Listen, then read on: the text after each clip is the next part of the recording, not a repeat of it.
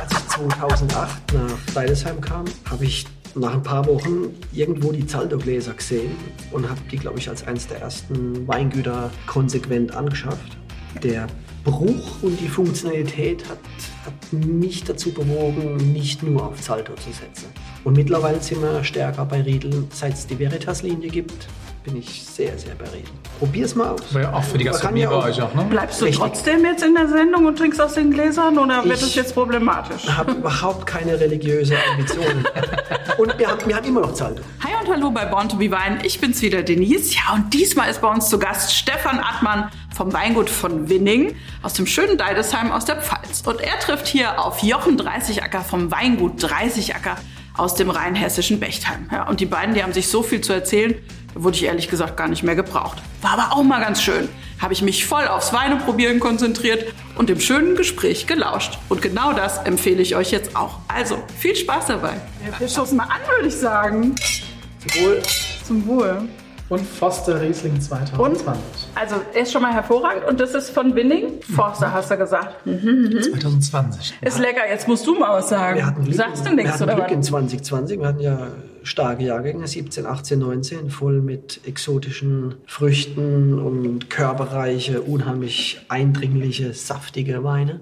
Und 2020, Jochen wird es ähnlich erlebt haben in Rheinhessen, da gab es Wetterkapriolen. Erst hat man gedacht, es kommt so ein ganz heißer Jahrgang auf uns zu. Da war ein brutal heißes Sommerabschnitt, auch wieder wenig Regen. Und dann haben wir gedacht, oh weh, oh weh, oh weh, sind wir früh dran und alles. Und als es auf den Herbst zuging, ging nichts mehr voran. Da hat man auf einmal Stillstand. Aber wenn halt kein Wasser da ist, und dann kam Regen. Und der hat uns zum Glück keine Fäulnis gebracht, wie in vielen anderen Gebieten. Da ging es übel aus. Wir sind irgendwie unter der Grenze geblieben, dass die Ernte fault. Und hatten einen feinen Jahrgang in einer guten Menge. Also es ist ein Riesenglücksfall. Ich bin wahnsinnig dankbar. Das war was, ich wollte gerade sagen, 2020 ist Riesenglück, ne? Ja. Wir haben Regen gekriegt zur richtigen Zeit, viele Ja. andere nicht. Ja. Und da hast du enorme Sprünge zwischendrin. Also was ist Wahnsinn. halt von äh, Punkto, wie du sagst, Reifestopp auf der einen Seite und es wird Ja. schwierig. Und wenn du das Wasser gekriegt hast zur richtigen Zeit, hast du halt auch die Feinheit. Richtig. Also 20 bei uns war schon ein gutes Jahr. Wir haben ja dieses, diesen offenen Rheingrabe, wie ihr auch. Wenn du dann in, in Rheingau bist oder an der Mosel, ist ein ganz anderer Regezyklus als bei uns. Klar gibt's Großwetterlage, wo es regnet, aber du kannst tatsächlich überhaupt nichts vergleichen. Und der Regen ist es im Moment. Wenn wir, wenn wir über das Klima reden, äh, klar hagelt's und, und es ist schlimm, aber dass es, dass es nicht mehr regnet oder wenn da ganz viel, siehe A, das, das ist ein echtes Problem, das ist eine echte Gefahr. Das ist Ja. existenziell unfassbar traurig. Kannst du mir mal sagen, was du da immer mit deinem Glas machst? Dass du das immer so querlegst? Was machst du da? Muss ich das so machen? Das ist, Gehört ein, sich das so? das ist ein Tick von mir, den, den manche ansprechen, du auch. Ich, ich, das ist auch ein Phänomen von Zaldo. Wenn du jetzt ein Riegelglas hast mit einem zulaufenden Radius, aber halt immer ein Radius. Dieses Glas hat ab da keinen Radius mehr, völlig Aha, gerade. okay. Und dann schwenkt man und man muss schon recht aggressiv schwenken. Dann geht's aber immer nur an einem bestimmten Punkt ganz hoch. Ja. Und dann sackt es wieder ein. Also die Welle ist einfach nicht kontinuierlich. Wenn du jetzt ein Glas hast mit einem kontinuierlichen Radius, dann hast du da eine Welle am Laufen, die sich Okay. nicht abbremst. Dann kommst du ganz, also wenn man richtig gut schwenken kann, kommst du da zwei Millimeter unter den Rand. Und das muss und das man. arbeitet sich so vor, diese Welle. Okay. Und dann hast du das Glas einmal benetzt. Das ist ja komplett viniert, Und ne? da hast du, genau, hast du viniert oder aviniert, oder wie man sagt. Und dann ist, ist dieser Duft auf einer viel größeren Fläche, breitet er sich aus und man, man kommt dem Wein halt recht schnell näher. Und ich finde es auch schön, wenn das Glas da oben ja, mit Wein, Auch nach dem Wein Trockenheit beschlagen ist.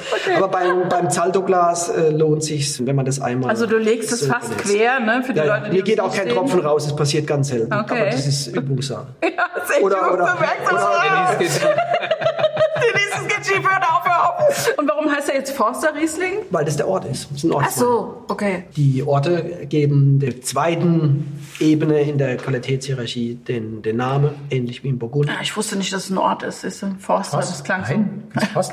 Ja, Entschuldigung. Nicht schlimm, umso schöner ist Noch ein bisschen. Große Tradition. so Also, der Jochen hat dich ja eingeladen und ich war sehr dankbar, Ich auch. dass du kommst. Ich habe gelesen, du bist der Ian Musk der Weinbranche. Das habe ich noch nie gehört. Ja, geil, oder? Das klingt schlimm. Na, ich fand's aber. Ich mag den Elon Musk. Das Ja. ist, glaube ich, ein unglaublich fantasievoller, produktiver Mensch. Aber mit dem mich zu vergleichen, das ist für ihn nicht gut. was müsste der anders machen? Ich bin ja ein, ein ganz kleines äh, Winzerlicht. Den, den Vergleich lehne ich ab. Okay, aber du bist, äh, aber, aber du bist schon revolutionär für die Weinbranche, kann man das sagen? Auch das lehne ich ab. Jochen, äh, ist er revolutionär für die Weinbranche, kann man das sagen? Kann man schon sagen. Also Es ist ich- immer gut, dass ich hier noch jemanden habe, der ja. das dann bestätigen man, kann, man, weißt du? man hat ja ein, ein, ein Selbstwertgefühl und es ist ja schön, wenn sowas gesagt wird. Ich brech's mal runter. Ich denke, ich weiß, um was es euch gerade geht. Mancher sagten auch Avantgarde. Das lasse ich mir vielleicht noch gefallen, aber auch das hat nicht gestimmt. Wir haben 2008 das war der erste Jahr, wo ich vollverantwortlich war. Ich kam November 2007 zu Dr. Deinhardt. Wir haben es dann umgenannt wieder in, in von Winning, so wie wir früher auch mal hießen. Und dann haben wir Riesling und Sauvignon Blanc halt ins Holzfass gelegt, weil ich das einfach mag. Und ich habe zwei Weingüter davor geleitet, eins an der Saar, eins an der Nahe. Und da habe ich das auch gemacht. Da hatte ich damals an der Nahe auch veranlasst, dass man viele, viele alte Holzfässer versucht, wieder in Schwung zu bringen, die damals mit Schwefelwasser konserviert waren, damit sie nicht äh, schrumpfen und, und verfaulen. Und da konnten wir einige wieder reaktivieren. Ich mag das einfach. Und wir haben das nicht erfunden und das ist eigentlich die, die alte Methode, Wein zu machen. Und dann kam der Stahltank, davor gab es die Amphoren und irgendwo zwischendrin war auch Zement und GFK, also Glasfaser, Kunststoff. Das, das ist alles erlaubt und legitim, nur das Holzfass war ein bisschen verpönt oder ausgestorben oder, oder ausgemustert, vor allen Dingen in Deutschland, speziell bei uns. Österreich denke ich auch, aber Länder wie Frankreich oder USA, da spielt Holz einfach eine Rolle. Und das haben wir gemacht, in der Konsequenz wie vielleicht niemand, vielleicht bis heute nicht, wenn man die Lagenvielfalt und auch die einzelnen Parzellen betrachtet, was wir an Riesling, eine, eine Vielfalt einzeln im Holz ausbauen, das ist, das ist wirklich arg, arg viel. Unglaublich differenziert und, und auch in Menge und in Vielfalt enorm. Äh, vielleicht auch im Sauvignon, denke ich. Das ist jetzt ja, vielleicht Avantgarde, aber keine Revolution. Für mich ist keine Revolution. Für mich ist eher Tradition. Das wäre Ja, du hast das wiederbelebt vielleicht, oder? Aber, aber Sauvignon ist, glaube ich, so, sowas, was ganz markant war. Ich glaube, das habt ihr neu auf die Landkarte bei uns Diese, gebracht. danke, oder? Also, danke, Jochen. Die 500er glaube ich wirklich. Also der Kirchbauer hat ein einziges 500 Liter Fass verkauft, Mhm. 2008. Das war an uns. Und da hat er mit mir noch äh, diskutiert, haben wir uns noch überlegt. Weil ich eher Barrix, der Einfachheit halber, oder Pièce, burgundische Mhm. Pièce, sind ein Tick größer, sind ein bisschen bauchiger. Die gefallen mir eigentlich besser. Und dann hätte ich auf Stück und Doppelstück gesetzt. Da hätte man einen Keller voll geknallt und dann, da wären wir aufgestellt gewesen. Die 500er sind nicht so statisch und langlebig wie Stück und Doppelstück, also 1200 und 2400 Liter. Und sie sind viel unhandlicher und, und teurer und, und, und schwerer und, und platzgreifender als jetzt die kleinen Pièce oder Barrix. Aber die Größe ist interessant, weil der Holzeinfluss signifikant weniger ist als im, im Barrique und Pièce. Er ist aber stärker und, und doch etwas händelbarer als bei, bei ganz große Fässer. Und da hat man eins gekauft, und das war das Einzige, was er verkauft hat. Und im Jahr später hat er 50 verkauft und er ging 35 an uns im Jahrgang 2009. Und vor zwei, drei Jahren habe ich ihn gefragt, wie viel er verkauft. Es geht in die Tausende. Und klar, diese Welle haben wir wahrscheinlich mit, Losgetreten. mit losgetreten, so Ja. würde ich es nennen, ja. Wir haben das parallel hier mit Weißburgunder gemacht, mit unserem Einsichacker. Du wusstest Ja. beim, gerade beim, Einsi äh, beim Weißburgunder, du hast im Barrique viel zu viel Holz, Genau. äh, gerade für die feine Rebsorte. Das Spannende fand ich ja auch, das mit Sauvignon zu machen, wo du das Bouquet hast. Ja. Und dann noch dazu die Röstung vom Holz, das ist schon Volltreffer gewesen. Sauvignon ist eigentlich viel besser Ja. für neues Holz geeignet als Riesling. Wir machen nur im Ungeheuer, manchmal Pechstein und dann jeweils die Top-Weine davon, Marmano, Cedra. Da ist auch schon ein, ein richtiger Brise de Bois, also da ist eine Brise Holz drin, die hat sich gewaschen. Aber bei Sauvignon ist das nicht schlimm, da kann man richtig neues Holz. Das passt extrem gut. Ja, gerade in unserem war Landstrich. ungewöhnlich für mich, aber ähm, ich habe äh, mit der Florentine im Keller eine Fassprobe gemacht. Hollala, das ist schon richtig geil. Da aus dem Holzfass direkt raus. Gerade ein Sauvignon, der ist ja kurz nach der Gärung schon Das war ein Sauvignon, das war Ja. richtig cool. Ich habe es jetzt auch in, in, im 21er-Jahrgang, ich weiß nicht, wie es bei dir ist, Jochen, die Rieslinge sind zart, kommen jetzt langsam. Gerade gestern bin ich positiv erschrocken, dass Kalkofen aufmacht, auf einmal ist der Pfirsich, Pfirsich-Aroma da. Ah, Die Sauvignons haben ja schon nach Weihnachten geschmeckt. Die waren Weihnachten rum durchgegoren, großteils. Und dann, dann schmeckt der Sauvignon. Und die, die Rieslinge im Holz sind muss man sensibler sein. Wobei die Riesling im Holz 21 trotzdem viel weiter sind als die im Stahl. Ne? Also ja, stimmt. Genau. Also wir, haben, wir haben ja einen Jahrgang, der eigentlich nicht weit ist. Und dann ist es im Stahltank natürlich noch einmal etwas kompakter verschlossener, weil das Holz gibt, gibt da schon eine Art von Feinoxidation und dann kommt eine Hefereduktion vielleicht dazu. Das gibt schon Aroma. Im mhm. Stahltank, denke ich, ist das sehr verhalten. Ne? Äh, ich finde, wir haben ja wirklich ein spätes Jahr gehabt in 2021 und das merkst du auch die Weine an, die ja. schon noch Hefe geprägt sind, eine Zeit, wo du eigentlich gewohnt bist, dass du schon viel klarere Weine probieren kannst zum Küvertieren. Ja. Das fand ich schon markant für 21. Und das merke ich jetzt auch noch, dass es einfach ja. Zeit braucht. Man denkt immer, es ist Herbst und dann im März sind die Weine fertig. Aber es gibt Jahre, da erntet man Anfang September. Mittlerweile wegen dem Klimawandel auch schon mal Ende August ein mhm. Sauvignon oder in Südtirol lesen die fast alles im, im August mhm. oder viel. Und das ist dann ein, zwei Monate früher, als wenn man normalerweise die Riesling im Oktober gelesen hat. Und dann ist eben nicht im März der Riesling aromatisch am Öffnen, sondern ist es vielleicht im April, Mai. Mhm. Also das, äh, das muss man auch äh, sich selbst als Winzer als mal wieder bewusst machen, wenn man so ungeduldig ist. Das ist genau, der, ja.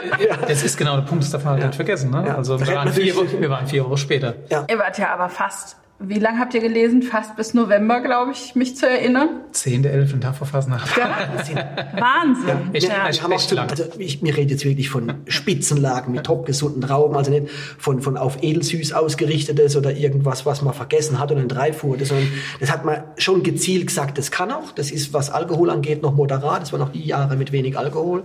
Und dann kommt man in der Pfalz tatsächlich manchmal an den November. Hätte ich jetzt als, ich bin in Südbaden aufgewachsen, habe im Kaiserstuhl gelernt, war in Burgund, das hätte ich mir nicht gedacht. Da kam ich 2008 in die Pfalz und ich glaube, den Kalkofen hat man am 31. Oktober oder 1. November. Das war, war schon klasse. Und der kam dann auch ins Holz. Das war das erste, was in einem 500 Liter Fass lag. Jetzt war ja aber das Jahr 21 zum Schluss auch, also der Herbst war ja gut, aber der Sommer, das war ja alles so nass und so. Und ihr seid ja auch biodynamisch, Jochen, du ja auch. Vorsicht, ich muss gleich dazu, wir sind nicht zertifiziert. Okay. Wir, wir wenden da einige Methoden an, aber wir haben kein Zertifikat, möchte ich, ich ausdrücklich sagen. Ich habe immer ein bisschen Angst. Nein, nein, nein, nein, nein. Ich, ich darf in Fug und Recht behaupten, darf okay. ich über unsere Methodik reden, was wir da auch machen. Es ja. hat einen bestimmten Grund, aber das, das ufert jetzt aus, okay. Äh, dass wir das Zertifikat nicht haben oder okay. noch nicht haben. Alles gut, aber ihr spritzt kein Kupfer. Wie macht ihr das? Das ist, ja, dann hast du es angesprochen angesprochen. Das ist der Grund, dass wir das Zertifikat nicht kriegen. Wir nehmen da eher ein synthetisches Mittel. Ich persönlich habe ein Problem mit, mit dem Schwermetall Kupfer. Da, da hängen manche aromatische oder enzymatische und auch mikrobiologische Prozesse dran. Die Befürworter von Kupfer würden sagen, das macht nichts, das sind nur kleine Mengen. Das ist wie mit Radioaktivität, wo ist die Grenze? Oder, oder Schwermetall, es gibt, es gibt Mineralwasser, da ist Uran drin und die sind auch verkehrsfähig. es, es ist tatsächlich so, es ist alles eine Frage der Menge. Und wenn ein Winzer sagt, ich habe das Zertifikat und ich spritze Kupfer, dann ist es genauso legitim und sinnvoll, behaupte ich, wie unsere Methode. Ich würde auf keinen Fall religiös oder dogmatisch werten. Wir machen es halt so. Ja, aber ist ja an sich cool, wenn man ohne Kupfer auskommt, oder nicht? Zu 100 Prozent. Ich glaube, das ist das Ziel von uns. Also ja. von den meisten ist, und du halt keine synthetischen äh, oder an andere Möglichkeiten hast, darauf einzugehen. Es wird ja dran geforscht, Gott sei Dank. Ich habe schon vor Jahren die als gefragt, warum macht ihr nichts? Ja. Die, die, die Biospritzmittelhersteller, ja, ja die, die müssen ja, doch die durchdrehen, dass sie was finden. Interesse, glaube ich, dran, aber beziehungsweise. Das glaube ich mittlerweile nämlich auch. Es muss doch was geben. Aber es passiert viel, wo du auch die Kupfermenge auf ein Minimum oder fast komplett reduzieren kannst. Ich glaube, da passiert viel in den nächsten Jahren. Und ich glaube, das ist für jeden, das muss man ja fairerweise auch sagen, das ist ja der einzige Kritikpunkt am Bio-Weinbau. Ne? Die Mengen können klein sein.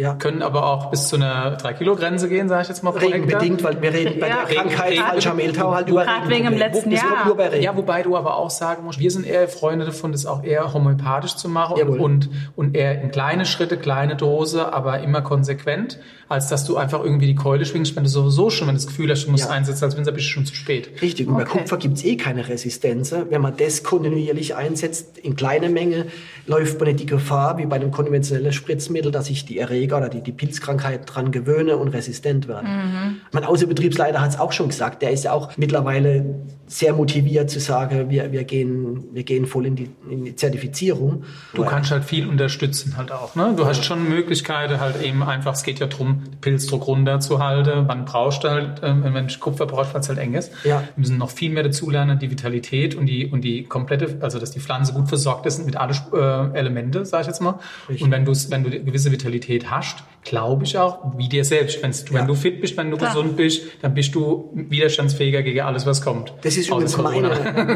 Das ist, was der Jochen da sagt, ist so tiefgreifend, obwohl es sich so einfach anhört. Wir haben ja auch, seit ich da bin, sofort aufgehört, auch Herbizide zu spritzen. Das war eigentlich eine ganz logische Entwicklung. Das geht so nicht um Marketing. Sowas macht man nicht. Da verseucht mhm. man den Boden mit einem pflanzentötenden Stoff. Und die im, im Boden oder auf der Pflanze zum Teil ist Stress. Auch wenn der Rebe davon nicht stirbt und das Un in Anführungszeichen das Unkraut, das stirbt, aber die Rebe ist unter Stress. Dann, dann habe ich eine schlechte Bodenbearbeitung vielleicht, Verdichtung im Boden. Und wenn ich Punkt für Punkt durchgehe und mache immer einen auf wenig Vielfalt, wenig biologisches Gleichgewicht, viel Stress für die Rebe und dann kommt noch hinzu, dass es nicht viel regnet. Das gibt am Schluss die Trauben, die weder schmecken noch reifefähig sind. Das mhm. sind die gestressten armen Rebstöcke, die dann anfällig sind für Krankheiten und die Weine sind anfällig für Oxidation oder von frührein schon für ja, belangloses und nicht motivierende Geschmackserlebnis. Warum soll ich das kaufen? Und dann wird es verhögert für wenige Euro. Die Natur hat gelitten und irgendjemand soll es dann trinken. Mhm. Die Art von Weinbau, das hätte mich nie interessiert. Dann, dann wäre ich lieber Lehrer geworden oder, oder was. 100 Prozent. Du schaffst ja auch abhängige Weinberge, wenn du so willst. Die brauchen Dinger, die brauchen Stickstoff. So wie Droge äh, sozusagen, ja, was ne? du also, ja. Genau, Kunstdünger habe ich auch nicht hab ich vergessen. Mhm, auch so ein Thema. Die Rebe will Nährstoff, die will wie wir eine vielfältige, ausgewogene, gesunde Ernährung. Und das ist für die Reben lebendiger Boden mit, mit allem, was dazugehört und nicht, nicht nur Stickstoffe. Es geht äh, viel ausgelutschter Begriff, Nachhaltigkeit, aber in alle Belange. Und Nachhaltigkeit bei uns heißt halt ganz klar, mit der Rebe so zu arbeiten, dass du halt einfach weißt, die können sich im Endeffekt selbst versorgen. Du baust, du baust du Humusgehalt auf, Nährstoffspeicherfähigkeit und so weiter. Ja. Dann lassen wir uns ja viel Sache einfach, das sieht man ja gar nicht. Das ist auf keine Flasche gedruckt oder irgendwas, nee. was da hinten dran steckt, wenn du einen Kompost machst oder Pflanzenkohle bringen wir zum Beispiel das Jahr ein. Ne? Und so Sache, wo du halt einfach sagst, was kann ich machen, um das alles noch besser zu machen. Ist das das Terra Preta-Thema? Genau. Das ist stark. Was heißt das Preta? Ist es ist vorbereitet? Fragst mich. Ja. Ähm, Im Endeffekt aufbereitet. Ja, auf, es ist angeblich haben das schon Steinzeit oder oder oder äh, Kupferzeit Menschen gemacht.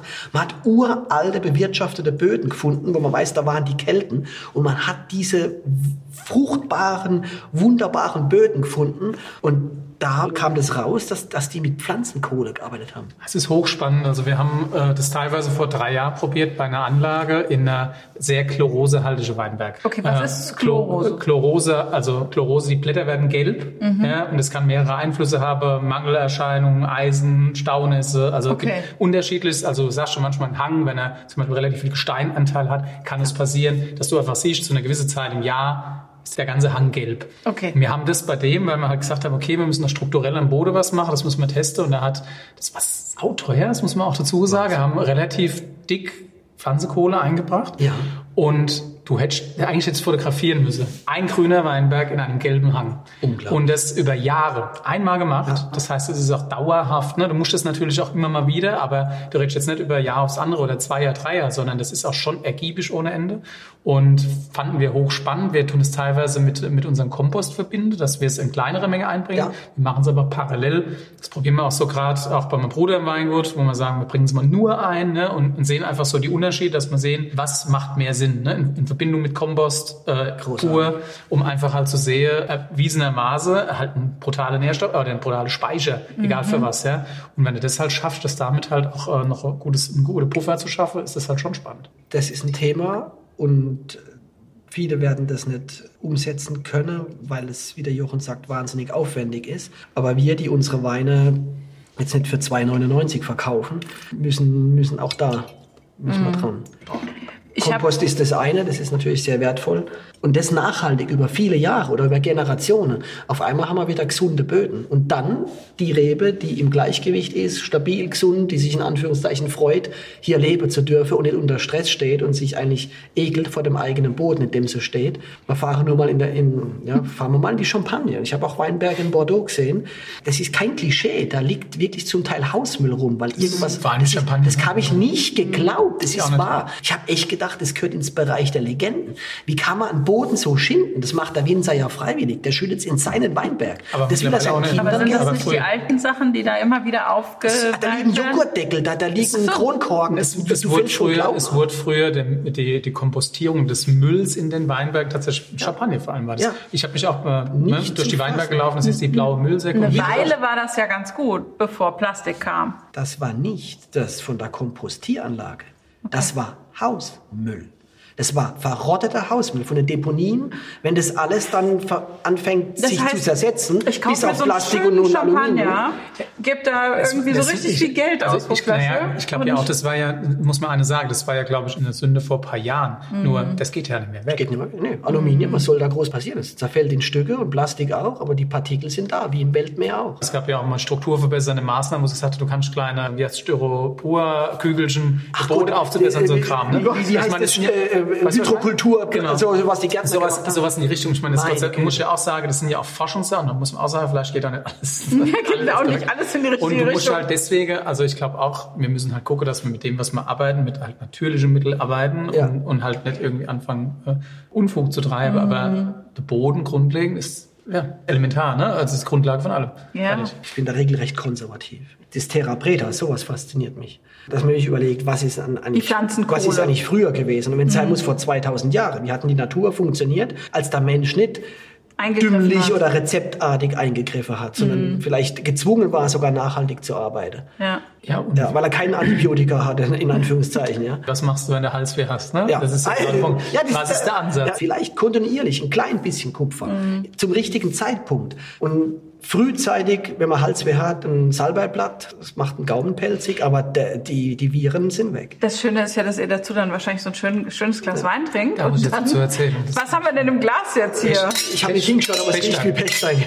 Ich habe 91 Abitur gemacht, erinnere ich mich. Da bin ich mit meinem Onkel, der aus Argentinien kam, der hatte mich in Kontakt gebracht mit Puligny Moraget, eine Flasche Champagner, kalifornische Cabernets, die hat er als mitgebracht, wenn er Cooler kam. Onkel. Ein super cooler Onkel. Der ist jetzt mittlerweile über 80, ganz, ganz cooler Typ. Den liebe ich. Und der hat mich tatsächlich, bei meinem Vater gab es Rieslinge aus der Pfalz, aus dem Elsass. Die sind ins Elsass gefahren, haben Riesling gekauft. In Pfalz waren die Wurzeln von meinem Vater. Das war ein, ein schöner, kultivierter Weinkeller, aber es war auch damals schon Rieslinglastig. Und ab und zu mal ein Rotwein aus Frankreich. Aber das von meinem Onkel, da standen halt die großen Namen drauf. Und das hat anders geschmeckt. Und dann hast du dann so ein Napa Valley Cabernet. Ich bin vom Glauben abgefallen. Aber was wollte ich eigentlich sagen? Genau, die, die Welten, die aufeinanderprallen. Dann befasst man sich damit und dann trinkt man mal aus dem Burgund so ein Puligny. Dorflage und sagt, ja, ist ja ganz gut. Und dann trinkt man besseren und sagt, oh wow, das will ich wieder haben. Und dann plötzlich eines Tages, wenn man alles Geld zusammengekratzt hat, und das habe ich dann selber machen müssen, weil das kam dann auch nicht von meinem Onkel, dann hat man sich mal einen Chevalier Moraget gekauft. Noch kein Le Moraget, aber ein Chevalier Moraget war damals, ja, für 200 D-Mark war man dabei, auch bei namhafte Winzer. Und dann geht's einem wie hier. Dann hat die Dorflage mit dem großen Wein erschreckend wenig zu tun. Also für mich ist das in Sachen Konzentration und Intensität dreifach so stark. Ja. Ich muss dazu sagen, wir reden dann auch von 14 Euro und da hier von, von 69 Euro. Das drückt sich auch im Preis aus. Also es Muss ist ja. schon muss geil. Ja. aber Gott sei Dank, genau, es ist schon geil und es geht auch heftig voran. Es rechtfertigt auch, dass die viel Geld kosten. Es rechtfertigt auch, dass die eigentlich gar nicht verfügbar sind. Die sind immer weg. Da tut jede Flasche weh. Zu euch bringe ich sie gern mit. Das aber ist lieb von der, dir. Der Sprung von Forst, von, von, von dem Ortswein, auch in Forst gelegen, zu einer Einzellage aus Forst, das ist ein heftiger Sprung. Ja. Das macht aber letztlich, weil ihr behandelt ja alle Weine gleich, das muss man immer wieder sagen, es macht die Lage. Die Weinberge behandeln wir einigermaßen gleich. Vielleicht hat man einen Tick mit Absicht schon beim großen Gewächs klein bisschen weniger Anschnitt. Man achtet darauf, dass tatsächlich weniger Trauben oder weniger Ertrag dran ist. Und das sind ein paar Schnitte mit der Schere oder das ist ein bisschen Arbeit an der Laubwand. Aber die Liebe im Weinberg ist eigentlich die gleiche. Ich denke auch bei dir, Jochen. Da wird kein Weinberg äh, schwach oder, oder vernachlässigt, nur weil der Wein 14 oder, oder, oder 8 Euro kostet. Also ich muss jetzt aber mal- bei dem, aber der Achtung, im Keller ist es nicht das Gleiche. Ah, Das muss okay. man dazu sagen. Das- Hier ist äh, beim Forster Riesling ist auch noch Stahltank mit dabei. Mhm. Da kommt Wein aus Holzfässern, zum Teil auch von solchen Lagen, von Vorleseweine oder von Lagen, die halt abseits der, der großen Gewächse liegen. Und die kommen in Stahltanks und in gebrauchte große Holzfässer und es gibt den Forster Riesling. Mhm. Und die, der Pechstein wird in die 500er gelegt.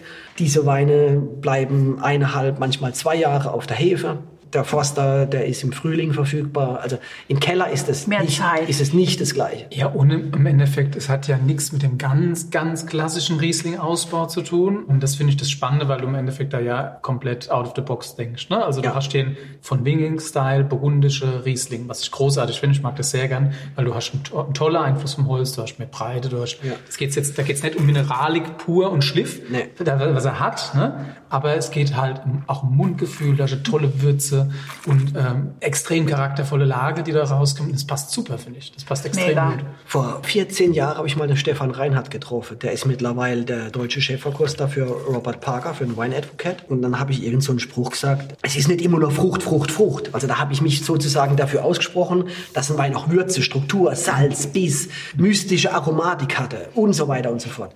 Irgendwann, und unsere Weine haben aber Frucht und ganz viel und, ganz intensiv. Und irgendwann, ich, ich sage, das sind, das sind zwei Extreme. Wenn man diese Lage, und jetzt kommen wir auch wieder zurück zum Burgund oder auch zu Spitze Weine vom Jochen, die ich ja auch kenne, wenn man die Rebe erntet, das ist eine Frucht. Und wenn das nach was schmecken soll, wenn das stabil sein soll, wenn es langlebig sein soll, ich kann das distinguierter machen. Ich kann mit der Gärtemperatur, ich kann mit der Hefe arbeiten, ich kann die aufrühren. Also man, man kann schon steuern, wie expressiv eine Frucht wird. Oder man hat seine Flora im Keller und die ist etwas zurückhaltender, wie so eine affektierte Reinzuchthefe. Also man kann was machen. Aber die Traube, die Beere ist eine Frucht eine faszinierende Frucht. Wenn man eine Muscatella-Beere ge gegessen hat, der weiß, was, wo der Hammer hängt. Das ist ein bisschen was anderes wie eine Mirabelle. Das, da geht die Post ab. Und, und auch bei einer Riesling-Beere, ja. Wenn ich jetzt einen Le Morachet trinke oder auch einen Meursault Perrier oder einen Puligny oder auch einen weißen Bordeaux von Smith Lafitte oder einen Aubryon Blanc oder einen La Mission Aubryon, jetzt habe ich mal ein paar Paradebeispiele aufgezählt, es haut einem um vor Frucht. Man fliegt in Ohnmacht, wenn man die Primeur aus dem Fass probiert oder als Sample bereitgestellt im Frühling in Bordeaux. Also da sind die Weine auch vier, fünf Monate äh, vergoren.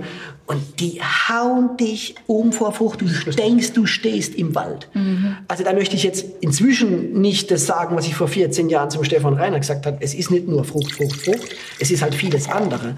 Aber ein großer Wein hat um Himmels Willen eine Mörderfrucht. Die hauen dich um. Da gehen dir alle Synapsen im Kopf an. Also so geht's jedenfalls mir. Das dazu. das ist wie, wie Melodie bei, bei Musik. Also wenn es halt nur Bum, Bum, Bum ist. Und zu dieser großen Melodie gehört auch bei einem großen Wein Frucht. In dem Pechstein drückt sich das aus und von dem Du musst, Frucht ist ein Thema, das darf man, das ist ja auch vor allem Es kommt ein ja auch deutsches Thema für uns. Genau. sorry. Ne? Ja, was, was soll sonst passieren? Soll, soll nur die Säure Nee, kratzen? tief, oder das soll ist es genau, tiefe, saftige Frucht. Weine, Großweine haben immer Reduktion, das hat er auch. Das ist auch ganz normal. ist recht das- reduktiv, ja. Aber das darf nicht die, und das ist eher ein Zeichen von dem, was noch kommt oder wo es hingeht. Aber die Frucht, wir haben eben gerade für mich, weil es mich Ja, ich, will, interessiert ich will jetzt deine Weine probieren. ähm, muss ich mache mir den Forster weg. ähm, Guck mal, er trinkt seine eigenen Weine. Ich habe Das probiert. Ich, ich kann mich jetzt hier nicht wieder los besaufen. Wir haben ja noch ein bisschen Arbeit. ich habe, das ist Danke. 2017. Oh, stark. Ähm, 2017, was wir jetzt gerade rausgebracht haben. Das ist der erste Jahrgang, der bei uns im, neuen Betrieb gemacht wird. Also ich muss sagen, ich habe letztes Jahr im Sommer einen 216 Wunderwerk. 16 Jahre schön. Das hat mich weggeblasen. Hammer. Das war so toll. Wir Bin ich mal gespannt. eine einzige Lage, die vielleicht Wow. daran nur einen Hauch erinnert. Irgendwas ist an der Frucht. Das ist so eine Mischung aus Minze und, und, und eine, eine warme Zitrone. Ich kann es nicht ausdrücken, ist großartig. Der Langemorge, unser großes Gewächs Langemorge, kann manchmal in, in diese fruchtcharismatische Richtung gehen. Wow. Was hast du da reingemacht? Hast du da Das ist tatsächlich bei uns, also Wund- Wunderwerk. Es war mal die jungen Reben aus den Toplagen. Die sind mittlerweile auch älter geworden. Ich mache das ja auch schon eine Zeit lang. Aber das sind trotzdem Rebe, wo du sagst, mittlerweile 15, 16, 17 Jahre alt. Jawohl. Und äh, es ist der einzige Wein bei uns tatsächlich in, in eine in gehobene Klasse, wo wir die Ortschaften Westhof und Bechstein miteinander kombinieren. Das heißt, da ist Moorstein Kirschbill mit drin und du hast Geiersberg Rosengarten mit drin. Und du hast halt eigentlich ganz spannend, weil du hast ja, wir haben hier nur drei Kilometer Unterschied zwischen Bechstein und Westhofen, aber du hast fast eine Woche Reifeunterschied. Westhofen ist halt viel höher, windoffener, viel Kalkstein, also Ja. ne? und viel Salz. Bechtheim, ein bisschen gesetzter, im Kessel, wärmer, runder, saftiger und deshalb kombiniert, weil ich das total spannend fand. Einfach die Verbindung zu haben. Du gehst, löst es ein bisschen, wo du sagst, das ist pur der Charakter vom Ort. Auch da wieder so ein bisschen andere, andere Idee hinter dran. Kleinerer Ertrag, junge Rebe zu zeigen, wenn du sie im Ertrag reduzierst, können sie auch in junge Jahre, sag ich jetzt mal 15, 16, immer noch jung, halt eben auch was bewegen. Ne? Und ich sage mal so, wenn man jetzt 50 Jahre alte Rebe hat und das waren so vielleicht die ersten Klonzüchtungen, wo man auf Ertrag äh, abgezielt hat und nicht auf äh, kleinbärige gesunde, stabile Trauben. Es ging damals halt um Menge. Und es ging damals auch, dass der Weinbau mit degenerierten Reben, die er hatte, auch wieder in Schwung kommt. Das war schon nach dem Ersten Weltkrieg der Fall. Auch die deutschen Forschungsanstalten, die haben da existenziell dran geforscht. Aber irgendwann ging der Schuss nach hinten los und wir hatten die Aromatik nicht mehr der alten Ur. Genetik mhm. des Rieslings. Aber es gibt die Vielfalt noch und seit gut 10, 20 Jahren wissen die Winzer, wir brauchen tolle Genetik, damit das Zeug gut schmeckt. Und wenn man solche junge Reben pflanzt, schmeckt es besser wie ein 50 Jahre alter Wein, der halt ein blöder, blöder Klon gepflanzt Das ist halt der Punkt. Das sind halt Klone dann äh, oder Selektionen gepflanzt, die halt auch wieder Sinn machen, die halt Richtig. ganz andere Gedanken haben. Das schmeckt um kleine Erträge. Ja. Genau. Also das, das, Thema junge Reben, wer das dogmatisch sieht, der begeht einen Riesenfehler. Gerade weil heute die, die junge Rebe, die die tollen Winzer pflanzen, das, das ist ja sensationelles Material. Das ist ja oft auch gar kein Klon, sondern es ist äh, Selektion Massal, genau. sagen die Franzosen, eine Mutterstockvermehrung. Da wird von zigtausend Rebstöcken im Laufe der Selektionsarbeit über Jahre reden wir dann von einem Input von abertausenden Rebstöcken und man weiß gar nicht mehr, was man da hat bei einer so einer Selektion Massal, weil aus dem bunt gemischten Weinberg, der da steht, werden wieder Edelreiser geschnitten, da werden vielleicht auch wieder andere mit eingebracht. Was da zustande kommt, ist eine unglaubliche Vielfalt an, an genetischem Code, genau. an Facette aromatisch und auch an Stabilität, die dieser Weinberg hat, weil da nicht ein debiler Klon steht, der immer das gleiche Problem hat. Wenn, wenn der falsche Mehltau kommt, ist der hochempfindlich, dann nippelt der ganze Weinberg ab. Wenn da aber in, auf dem Hektar fünf oder auch bei uns manchmal neuneinhalbtausend Rebe stehen und es sind neuneinhalbtausend Individuen, genetisch unterschiedliche Individuen, es sind vielleicht nur 500 Rebstöcke von mhm. einer richtigen Fäulnisperiode mal betroffen. Und dann schneidet man das Zeug raus und, und, und kann eine wunderbare Ernte erzielen. Auch das ist ein Aspekt. Aber hier geht es ums Aroma und, und ich hätte da sogar eher auf alte Rebe getippt. Klischeehaft, ja. Aber du sagst ja, Entschuldigung. Nee, du.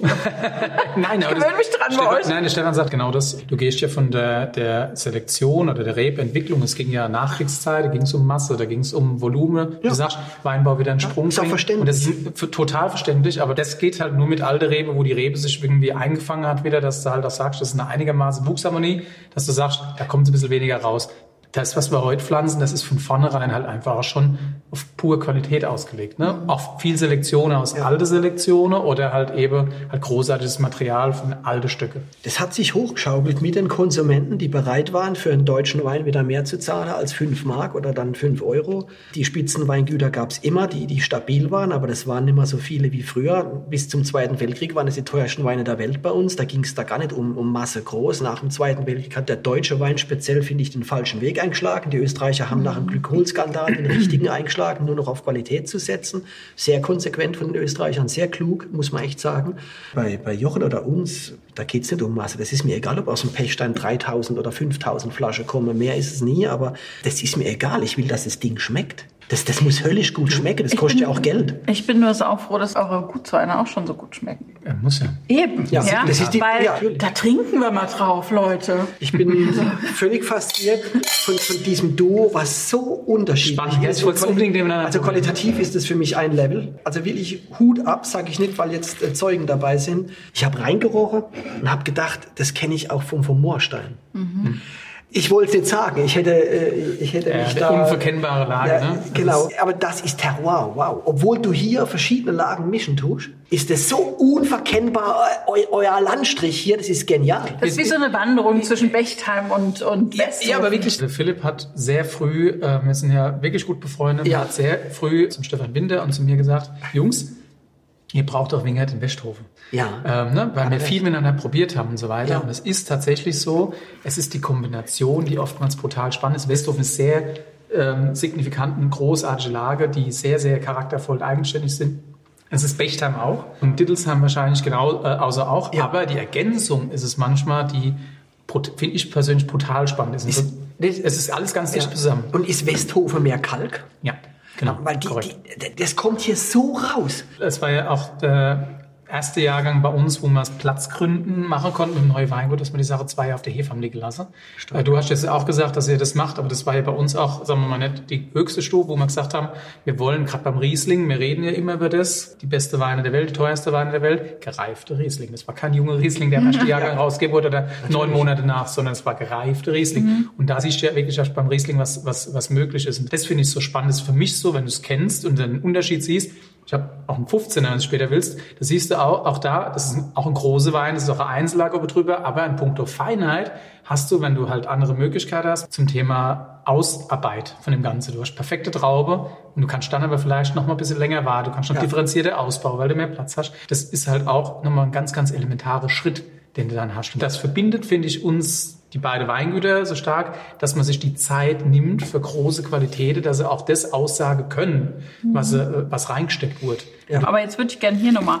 Ich bin übrigens. Bevor du jetzt, habe ich. Entschuldigung. So, ein, Aber das eine, Frage, eine ganz schnell eine Frage. Jochen, du sagst, das sind ganz junge Reben. Wie lange brauchen die Reben, bis die sowas Tolles in die Flasche bringen. Grundlegend muss man ja sagen, also das Wurzelwachstum der Rebe, das ist ja nicht, das geht ja nicht von heute auf morgen, ist mhm. die irgendwie bei 10 Meter, sondern es geht halt einfach Schritt für Schritt mit der Zeit. Mhm. Du merkst halt einfach, je tiefer Rebe eindringt, umso spannender wird's halt mhm. auch. Ne? Umso mehr fördert sie nach oben. Und natürlich hast du auf dem Oberboden weniger Ausdruck wie eine tiefere Schicht. Das muss man auch ganz klar sagen. Deswegen setzen wir ja auch mehr Stöcke auf der Hektar, mhm. dass die mhm. Rebe gegenseitig auch Konkurrenz haben, dass sie gezwungen sind, tiefer zu wurzeln. Längst bewiesen, dass es so ist. Ganz genau. Die wachsen viel schneller und stärker nach unten, wenn die enger gepflanzt Konkurrenz, sind. Konkurrenz, mhm. ne? Wettbewerb. Ja, die Natur funktioniert und, so. Und du hast engere, Stockab du hast engere Stock Stockabstände, du schneidest kürzer an, enge Frucht. Mhm. Das heißt, der pro Stock Ertrag ist auch noch niedriger. Das mhm. heißt, die Rebe kann sich auch auf viel weniger konzentrieren und hat noch mehr Kraft und, noch, und mehr, mehr Ausdruck. Mhm. Und das ist genau der Weg, den wir gehen und da, wo wir drauf hinarbeiten. Und dann okay. sagst du aber trotzdem,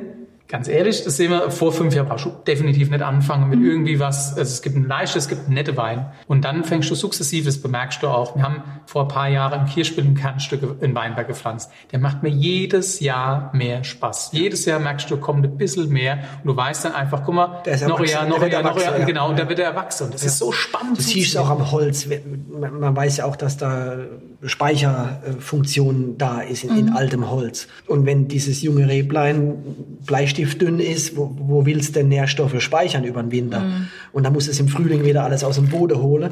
Und so ein uralter Rebstock, der legt auch seine Reserven an. Die Blätter werden gelb, weil die Nährstoffe werden zurückverlagert ins Altholz. Das kann eine junge Rebe nicht so. Mhm. Und sobald die in Anführungszeichen erwachsen sind, vielleicht ist es nach zehn Jahren der Beginn, dann merkt man auch, da ist Holz. Das ist nicht so ein elastisches Ding, das ist jetzt verholzt. Mhm. Und in diesem verholzten Teil, das, da hat die Natur eine Funktion, das ist nicht nur Stabilität, da ist unglaublich viel drin. Mhm. Und das wird im nächsten Frühling, schiebt es, die, schiebt es schon in die Knospen und äh, hilft dem dem Rebstock perfekte oder ganz interessante Bärchen zu machen, die früher dafür gedacht waren, dass die Vögel und die Schweine es essen und die Samen verbreiten. Das Zeug sollte schmecken. Das ist eigentlich der. Mhm. Und, und nicht die Menge für den, für den Mensch liefern. Du hast ja vorhin gesagt, ähm, es geht auch immer um den Rebschnitt, dieser sanfte Rebschnitt. Als ich mit der Florentine im Weinberg war, da hat sie gesagt, bei uns müssen alle Reben schneiden. Alle müssen das können.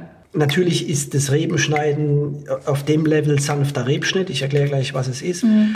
ein bisschen anspruchsvoller. Und zwar, man kann eine Rute anschneiden, die an dem Rebkopf oben unter dem Drahtrahmen, auf dem man die Rute biegen möchte, die kann man so anschneiden, dass die halt einfach zu biegen ist, dass die in die richtige Richtung steht, dass die möglichst nah am Kopf ist und nicht, verzweigt und, und, und vergakelt. Und vor vielen Jahren kam, ich weiß nicht, ich glaube Deutsch war es nicht, dieser sanfte Rebschnitt. Es kam aus tatsächlich Süd Südtirol sein. Ja, ich meine, es war Norditalien, Südtirol. Und da hat man ein altes Wissen wieder ausgegabelt und da achtet man drauf, wie die Leiterbahnen vom Holz, von diesem Rebstock sind. Wir hatten, du hast das Thema genau richtig angeschnitten im richtigen Zeitpunkt. Versorgung. Mhm. Die junge Rebe muss da irgendwas aus dem Boden holen. Das geht ja nicht durch die Luft, das geht über Leiterbahnen. Und die sind gewachsen. Und die Rute, die in die richtige Richtung zeigt, muss nicht die sein, die am Kern dieser vielleicht Hauptleiterbahn der Nährstoffe sitzt. Mhm. Und da, das kann man nicht pauschal sagen, wie das aussieht. Man muss diesen Rebstock angucken und vielleicht nach der Wuchsform her wissen, da ist die Rebe dick, da hat sie eine massive Ader sozusagen. Und diese mhm. Rute, die da dran liegt, die vielleicht seitlich raussteht, um Himmels Willen, dann habe ich halt eine Rebe, die ist halt bis 10 Zentimeter seitlich, dann muss ich die an den Drahtrahmen ranführen. Das sieht komisch aus manchmal. Aber man sagt jedenfalls, dass das die Leiterbahn ist, die besser funktioniert. Die lebendigere, die stabilere. Und das ist der sanfte Rebschnitt, dass man darauf achtet.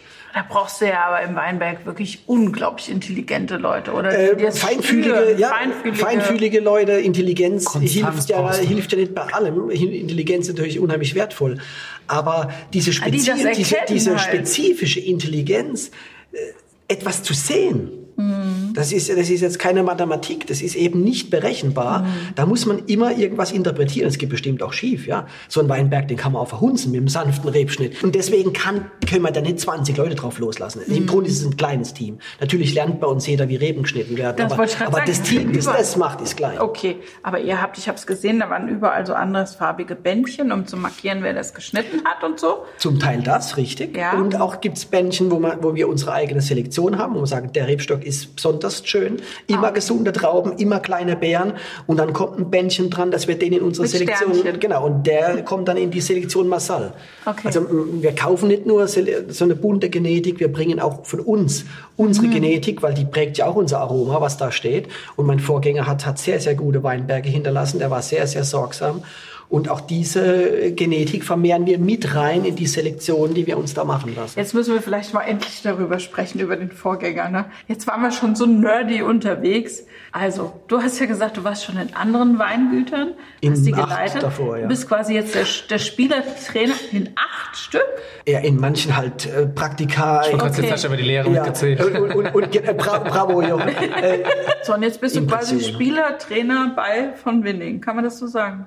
Hört sich komisch an. ich habe den Begriff neulich äh, bekommen vom. Äh, Der ist aber nicht blöd. Vom, ja, ja Spielertrainer. Äh, genau, vom Wilhelm, Wilhelm Weil, der ja auch sagt, er wäre ein Spielertrainer. Er kann Wein machen, aber seine Aufgabe ist vor allem, sozusagen die Bälle in der Luft zu halten und die anderen dahin zu bringen, dass Also ich, ich habe nie gern filtriert und äh, ich bin froh, dass ich nicht am Kieselkurfilter stehen muss und der Kurt Ratgeber, unser brillanter Kellermeister, muss es auch nicht. Wenn das der Wilhelm Weil meint, ja. Ich weiß, was er damit meint. Mhm. Ich glaube, man kann es ja vergleichen mit einem guten Küchenchef. Ja, der, hat, der ist ein guter Trainer, ein guter Logistiker und du hast, du hast abgestimmt, jede einzelne Position ist von dir beeinflusst und ja. die wird so ausgeführt, dass du sagst, das ist in Perfektion das, was ich haben will und bringt ja. das Produkt. Aber du bist derjenige, der am Pass genau. steht und es rausgibt. Ich finde den Ausdruck, ich bin jetzt nicht unbedingt ein Fußballfanatiker, mich kotzt ein bisschen der Fußball an. Ach so, entschuldige. Ich habe hab da, ich hab da Allergie. Also bist du Betriebsleiter. aber, bist Betriebsleiter? aber, aber ich, ich habe ja auch äh, fünf Jahre in dem Steiner Restaurant gejobbt, als ich Student war. Der Vergleich vom Jochen, den finde ich wunderbar. Das finde ich wirklich wunderbar, auch weil es eine ähnliche Genussbranche ist, weil wir Lebensmittel und Genuss. Ich finde es so ich finde ich noch nie gehört, weißt du, ich großartig. Ich finde es so, wenn du siehst, wie die Küche funktioniert, so abgestimmt, aber der Einfluss kommt immer vom Chef. Ja, natürlich. Wir können auch mal eine Kartoffelschäle, aber das bringt den Betrieb nicht weiter. Korrekt. Man weiß ja, wie wertvoll gute Mitarbeiter sind und wie rar sie werden. Und ich glaube, unsere Aufgabe ist es auch für Stimmung, Motivation oder auch manchmal auch für Disziplin zu sorgen. Und das alles zu schöpfen, da braucht man ein tolles Team. Und dieses Team zu führen oder zu motivieren, ich glaube, das, das ist fast die, die, die wertvollste Aufgabe. Das ist ja aber auch entstanden. Ne? Ich glaube, deine damals ist ja von nicht von Winning heute, auch vom Team, von allem Gesamte. Der, der Kellermeister, Außenbetriebsleiter das sind die gleichen. Das ist ja, korrekt. Ganz wichtig zu sagen. Ja, das stimmt. Das, das finde ich das ganz. Verrückt, das, das finde ich dieselben. Ja, das sind dieselben. Und das finde ich, das finde ich ganz toll, weil es sind großartig, also es sind brillante Leute. Das sind Genies, mhm. wirklich. Auf ihre Art sind das Hab Genies. Ich auch über dich gehört. So wie ich vielleicht auf meine Art äh, ein paar Stärken habe, die, die, die das halt ergänzen. Und das finde ich das Große. Und ich habe im Keller, gebe ich ganz offen zu, da arbeite ich nichts. Aber mit, mit, dem Kellermeister probiere ich halt, da wird halt kein Wein gefüllt, ohne dass man weiß, weiß ich, wie oft probiert hat. Das mhm. zieht sich über Jahre. Wenn so ein Pechstein nach eineinhalb oder zwei Jahren gefüllt wird, ich weiß nicht, was da äh, zwangsläufig schon über die Leber lief, bis, bis, bis man weiß, wann wird er gefüllt, äh, welches Fass kommt rein. Ich mein, also jetzt sagen wir mal ganz kurz, über welchen Wein wir hier sprechen. Das ist ein Sauvignon. Wir sind ja Profis. Wir probieren jetzt nach vorne einen im Holz ausgebauten neuen Sauvignon und danach hätte man noch den kleinen aus dem Stahltank, aber ein Profi kann noch mal zurückprobieren. Oh. Der Jochen, ich, ich möchte, ich, probiert ich, gerne von oben Ich unten. ich probier Ja, immer ich- gerne. ich hat mal- mich die ganze Zeit schon interessiert. Ja. Entschuldigung, deswegen habe ist ich schön, aber- Ein guter Gutswein kann immer noch ein großer Wein auch Ja, glänzen. ganz genau. Und der Sauvignon 2, der kann das. Aber hier im Glas ist der, der Sauvignon Imperial. Wir haben ein Problem, dass wir in unserem Verband, im VDP, die, die Klassifikation, die auch Sinn macht und auch sehr stringent ist, äh, weitgehend, dass man Sauvignon Blanc in, in Deidesheim Forst noch nicht als Lagenwein bezeichnen darf. Weil wir haben da Forster Bischofsgarten, wir haben Deidesheimer Paradiesgarten, wir haben da sogar mehrere Parzellen. Ihr habt ja so viele Lagen. Und wir hätten sogar in, in Hart äh, hätten wir äh, Sauvignon Blanc erste Lage klassifizierte, namhafte Weinberge. Aber wir dürfen es halt, ich betone mal, noch nicht draufschreiben. Der Sauvignon hätte es verdient. Das ist eine Weltklasse-Rebsorte, hat mit einer Moderebsorte nichts zu tun. Das ist eine der fünf, sechs großen Weißweinrebsorten auf dem Planeten, muss man sagen. Der Wein Sau stark. ist wirklich in einer, in einer Liga, wo ich sage, ja, das geht eher so Richtung Komplexität, Dichte, Kraft, Tiefe, Langlebigkeit, großes Gewächs. Kostet 25 Euro, da kriegt man bei uns kein Riesling großes Gewächs. Cool. Aber er ist, er ist kurz davor. Die Vielschichtigkeit von dem Wein setzt sich zusammen aus einem kleinen Teil Stahltank. Aber ganz, ganz, ganz besondere Holzfässer. Die waren sehr äh, intensiv, aber sehr wertvolles Holz. Und wir hatten diese Fässer separiert vom Sauvignon 1 und vom Sauvignon 500. Beim Holzfassausbau generell, die Qualität an Holz, die heute in Deutschland oder bei uns verwendet wird, schon immer, also in Frankreich muss man schon sagen, haben sie einfach immer drauf geachtet. Extrem. Holz wurde ja mal bei uns auch echt abgeschmettert, weil es halt nur um Lagerfässer ging. Da hat man sich keine Gedanken gemacht, es kam einfach da rein. Der Winzer hat auch gedacht, ich habe das im Griff, das Genau. macht nichts. Und heute rennst du mit deinen Weinen zum Fassbauer und sagst, guck mal da, das habe ich vor. Was könnten dazu passen? Wo können die Eiche wachsen? Wie können sie, wie sind sie, auch da, wie sind sie Ja. versorgt? Wann sind sie geschlagen? Wie lang trocknen sie? Und dann ist der Fässerbauer in der Hoffnung, dass das der richtige Gedanke war. Das ist halt einfach eine ganz andere Idee hinten dran. Das wollte ich nur noch mal sagen zum Thema Holz. Deswegen, wenn du Holz richtig, gutes Holz, elementar. Ich liebe ja Metaphern oder Vergleiche und wenn ich das aufs Kochen beziehen möchte, wie gerade eben du auch, Jochen, dann würde ich sagen, die Bratkartoffel in einer schlechten Pfanne, das geht nicht gut aus, auch wenn die Kartoffel passt. Aber ich, ich liebe diese schmiedeeiserne, diese schwarzen, eingelaufene, großartige Pfanne und, und da- das, das sind die Holzfässer. Die Holzfässer ist wie ein, eine geile Pfanne oder wie eine, wie eine Gusseisen-Kokotte. Äh. Das vollendet. Ja, ja, das vollendet und das Gericht wird nur dann was, wenn auch dieses Gebinde passt. Und ich glaube, das ist ein neuer Weg. Das ist also weniger Holzeinfluss als im Sauvignon 1 und als im Sauvignon 500. Aber es ist ein Wein mit einer unheimlichen schmelzige Tiefe. Also meine liebe Freundin Paula Bosch, die hat gesagt, ich spinne, das Ding müsste 50 Euro kosten. Sie möchte es vergleichen mit dem größten weißen Bordeaux. Wir sind froh, dass aber es es ist nicht ein, aber es ist, 50 ein, es ist ein Pfälzer Wein. Es ist kein weißer Bordeaux, es ist kein Aubryon Blanc, es ist kein Smith Lafitte. Die kosten das fünf- bis zehnfache. Wir haben lange überlegt, wo, wo liegt der preislich? Ich habe gesagt, er ist, er ist unterm 500er, weil der ist würziger, der ist treibender, der ist, der ist salziger und spannungsvoller. Aber der Wein ist nobler als der Sauvignon 1. Also ich muss ehrlich sagen, ich war vom Preis total überrascht, weil ich gedacht habe, der ist viel teurer. Ja, da hat Paula, Ne? Paula gesagt, Stefan, Also, du spinnst. muss- Die hat richtig geschimpft. Die hat gesagt, du, du hast Ich geknallt. hätte auch, ohne, ich wusste es ja nicht, das ist ja ein neuer Wein, ich kannte ihn so nicht. Und ich habe definitiv gedacht, dass das doppelte kostet. Komm, wir, wir trinken neben deinem Spitzenwein, wir trinken neben, neben unserem Spitzenwein. Ein super, Und wir stellen zwischen zwei Saft, ja, tolle Aromatik. eben, zwischen zwei charismatischen Rieslingen Toller. steht der Wein verdammt Explosiv, gut da. Ja. Und die Rebsorte ist nicht plakativ, ne? es ist eher aber- aber- edel und zurückhaltend, die, die Frucht. Das ist ja das, was ich, was ich immer meine. Ich trinke euer Sauvignons unheimlich gern. Ich produziere selbst keinen. Mit aus dem Grund, weil ich euren Sauvignon 500 kenne und habe gesagt, das kaufst du lieber. Gut, Jochen, das könntest du auch. Komm, nein, nein, nein. pflanz glaub, bitte. Nee, nee ich glaube, es passt. Es passt. Ah, ja, wirklich. Nee, ich glaube, es muss ja immer passen. Es muss ja immer passen. Und da muss ich einfach sagen, da habe ich Respekt vor und sage, Fokus ist ja bei uns auch immer ganz wichtig, dass du auch fokussiert auf die Sache bleibst. Und das macht ihr so gut. Da habe ich große Freude dran. Kauf's gerne. Aber auf eurem Kalk, ich sage mal jetzt unsere Basalt-Kalk-Buntsandsteinböde, das Geröllige und auch die etwas tiefgründige Böde in der Pfalz, die sind schon prädestiniert, dass es eher wie weißer Bordeaux schmeckt. Was ihr auf eurem Kalk machen könntet, das wäre ein, super. Sancerre. Das Jetzt wäre die, Ge ja, die Gesine, ja, das die Gesine war ja schon da mit Wilhelm. Habt ihr die Gesine irgendwann gesagt, Gesine, Gesine du mir gefallen?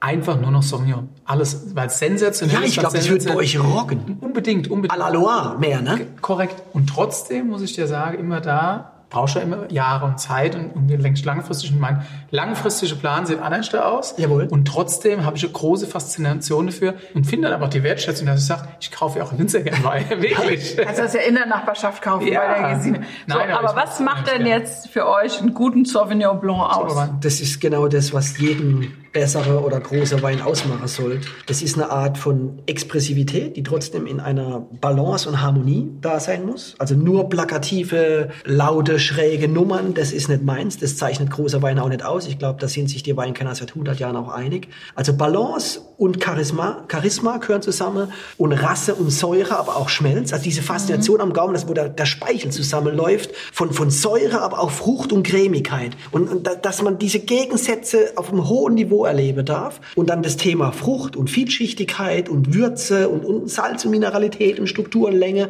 und Reifefähigkeit. Ich glaube, da habe ich jetzt viel reingepackt, was einfach die größeren Weine auszeichnet. Und auch die größeren Sauvignons. Aber das kannst du auch echte, übertragen ganz, auf Riesling. echte, ganz intensive Aromatik und Frucht hat der Wein. Und Saft. Ja. und sehr lang. Und Es bleibt genau. lange fein zurück. Und ich finde aber auch das, auch da wieder, das, da muss ich sagen, da finde ich ganz oft die Verbindung dieser Saft. Das ist mir auch in unsere Weine unheimlich wichtig. Wenn Ja. du mich sagst, nimmst du es karger und feiner oder nimmst du es saftig, würde ich immer zum Saft greifen, weil ich sage, ich will auch selbst Saft haben, Saft spüren Ja. und so weiter. Und das hat der Wein Perfektion. Vor drei Jahren haben wir einen Betriebsausflug gemacht und wir waren beim Jochen. Oha. Und, und der Jochen war, war auch mal im Leopold bei uns essen, ein paar Jahre davor. Und wir haben es auch im Wunderwerk gesehen. Ich glaube, wir sind da auf einer Wellenlänge, was, was die Trinkfreude und, und die Wertigkeit eines Weins am Schluss ausmacht. Diese Saftigkeit. Und dann wieder eine Sekunde später hast du die Säure und dann beißt dich die Mineralität. Diese, diese ich sage immer, die Schärfe der großen Weine. Deswegen trinke ich sie auch jung.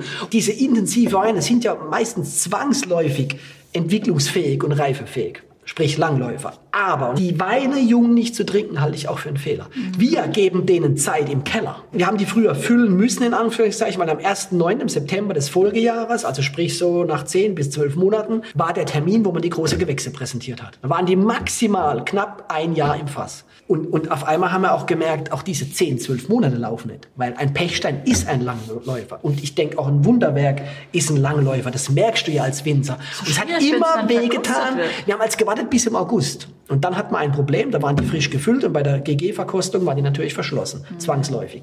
Aber wir haben immerhin bis August alles ausgereizt. Es ist immer ein Riesenstress gewesen für den Kurt. Dann kurz vom 1.9. mal gerade schnell acht verschiedene GGs zu füllen und das auch noch sanft und, und schonend. Nee, und dann haben wir irgendwann die Entscheidung getroffen, dass wir investieren in Racks und stapeln die Fässer. Und dafür haben wir den doppelten Platz und können dem Wein auch die doppelte Zeit geben. Also wir haben Platz im, im Einzellagenbereich für zwei Jahrgänge und können dann dieses Langläufer-Syndrom den Weinen beim Ausbau gönnen. Und machen dann mit den großen Weinen 12 bis 24 Monate und selbst die ersten Lagen sind bei uns bis, bis Mai auf der, äh, auf der Hefe. Also, du wir- willst, wenn es rausgeht, dass es schmeckt. Richtig. Oder sagen wir so, dass man als önologischen Beitrag im Keller, den man leisten musste, dass man dem Wein gerecht wurde und nicht irgendeinem Termin oder irgendeinem Rezept. Das ist, glaube ich, ganz logisch und ganz wichtig, dass die Weine, wo, man, wo, die auch einen Ticken Geld kosten und die auch was darstellen sollen, dass die uns das sagen, was sie dann tatsächlich an Zeit brauchen oder ob ich die Hefe nochmal aufrühre oder nicht oder ob ich sie von der groben Hefe nehme und auf der Feinhefe weiter ausbaue. Diese Entscheidungen sollte uns der Wein sagen und nicht unser Rezepturprogramm. Es ist so, das ist ganz, ganz wahr und es ist ganz, ganz richtig. Das ist ein großer Schritt, aber es ist so konsequent und wir sind nochmal, wir haben so lange Vorarbeit mit allem, was wir machen. Ja. Und das ist der So letzte hart Schritt, den wir gehen müssen, zu Ja. sagen, wir bringen die Weine dann raus, wenn sie perfekt sind. Richtig. In unserer, Ja. oder wo wir glauben, dass die Lage sich erstmal perfekt präsentiert. Wir reden über Lesetermine, speziell beim Sauvignon Blanc. Da geht's um wenige Tage. Drei, vier Tage später und der Wein ist alkoholisch. Drei, vier Tage früher und der Wein ist grün. Beim Sauvignon ist das Zeitfenster ganz kurz. Da tariert man alles aus. Oder beim Riesling wartet man und wartet mal, weil Ja, der Riesling, man beim Riesling kann man zählt dann Geduld und, und noch ein bisschen warten. Beim Sauvignon zählt das Timing. Und im Keller tät man dann ein Rezept runterspulen. Das ist, das ist unlogisch. Aber für das so, ist Ungedulds, für so Ungeduldsgis, wie es jetzt der Jochen zum Beispiel ist. Du bist ja Ich auch, ungeduldig. ja, Aber da bin ich Du komplett, auch. aber, Ich da- schlimm, aber, aber das ist immer komplett konträr. Ne? Da seid ihr konträr. Ich bin immer ein ungeduldiger Mensch, hundertprozentig. Nur, ich weiß auch, du hast von Wein eine braune Flasche. So, mit jeder Flasche, die getrunken ist, zu früh, hast du Potenzial verschenkt, wo du vorher hart dafür gearbeitet hast, dass es so ist. Ja.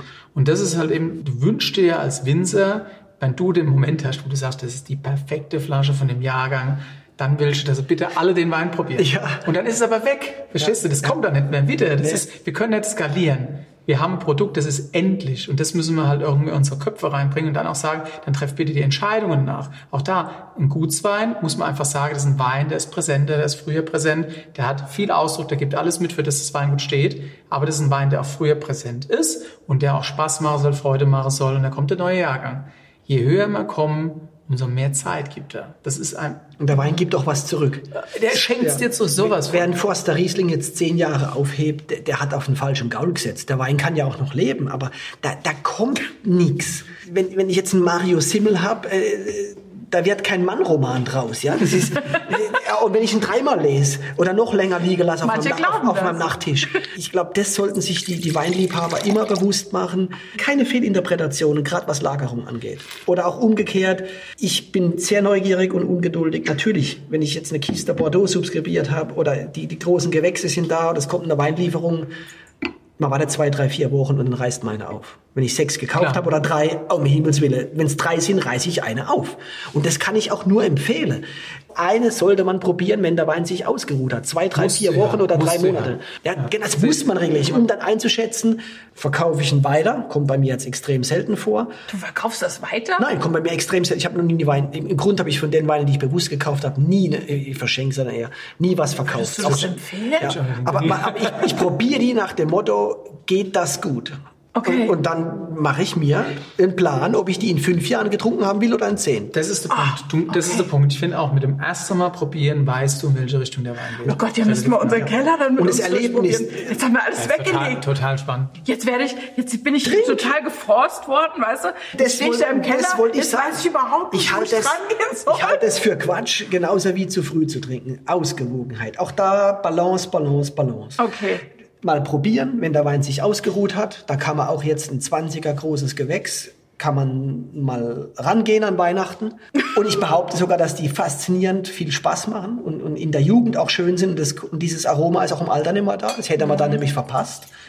Und ein großer Wein schmeckt eigentlich immer, es sei denn, er ist aus irgendwelchen Gründen gerade gestresst. Oder in der Pubertät habe ich gelernt. Wenn er in der Pubertät ist, sollte man es lassen. Ja, wenn man Kinder hat, wieso soll man denn sagen, man will in Pubertät mit den Kindern nichts zu tun haben? Oder wenn sie Babys sind, ich kann jetzt mit denen nicht im Garten Fußball spielen, jetzt interessieren mich meine Kinder nicht. Das ist jetzt ein hanebüchener Vergleich, aber ein klein bisschen ist es so. Ich kaufe mir zwölf Flaschen meines Kultweins und dann trinke ich da die ersten fünf Jahre nichts davon. Da, da habe ich vieles verpasst. Auch bei großen Bordeaux. Und deswegen musst du dir zwölf Flaschen kaufen. So Ja. es ist jetzt kein Werbeslogan, aber es ist, Es so, wirklich so. Es ist wirklich so. Ja. Diese, diese Zwölferkiste macht schon Sinn, weil du halt immer wieder was probieren kannst. Also Jochen, ich habe neulich einen Anruf gekriegt, 6 und da hieß es, 24 wir veröffentlichen jetzt unsere Lagen. Oh.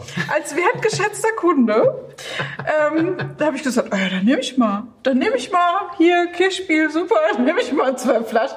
Na, eine. Oh. Eine kann ich dir geben, Denise. Also das mit den zwölf Flaschen, da musst du noch mal drüber Ja, aber Die würde ich nicht trinken in den ersten paar Wochen. Das habe ich dann auch nicht die würde gesagt. ich ich habe vielleicht sie drei, vier, fünf. Jahren. Es ist halt dann wenig, ne? Ja. Also nicht immer, muss man auch sagen, ja. Hast du du nur eine rausgerückt? Wir Er hat haben nur halt, einer rausgerückt, halt ja. 17er Jahrgang war bei uns in Westhofen halt auch Hagel. Und das heißt, da bist du halt auch da. Und es war aber trotzdem noch zur rechten Zeit. Aber da waren trotzdem 50 Prozent sowieso schon weg. Ne? Von das heißt, dem- äh, Also 17er Jahrgang Kirchspiel. Also nicht die, äh, die große Sache oben drüber. Und ich habe dann 18 vor 17 rausgebracht, weil ich 17 viel reduzierter, kühler und Ja. noch, äh, es hat noch Zeit gebraucht. 18 war präsent, hat gestrahlt und so weiter. Nur ich hatte insgesamt 900 Flaschen Kirchspiel 17. So, Oh.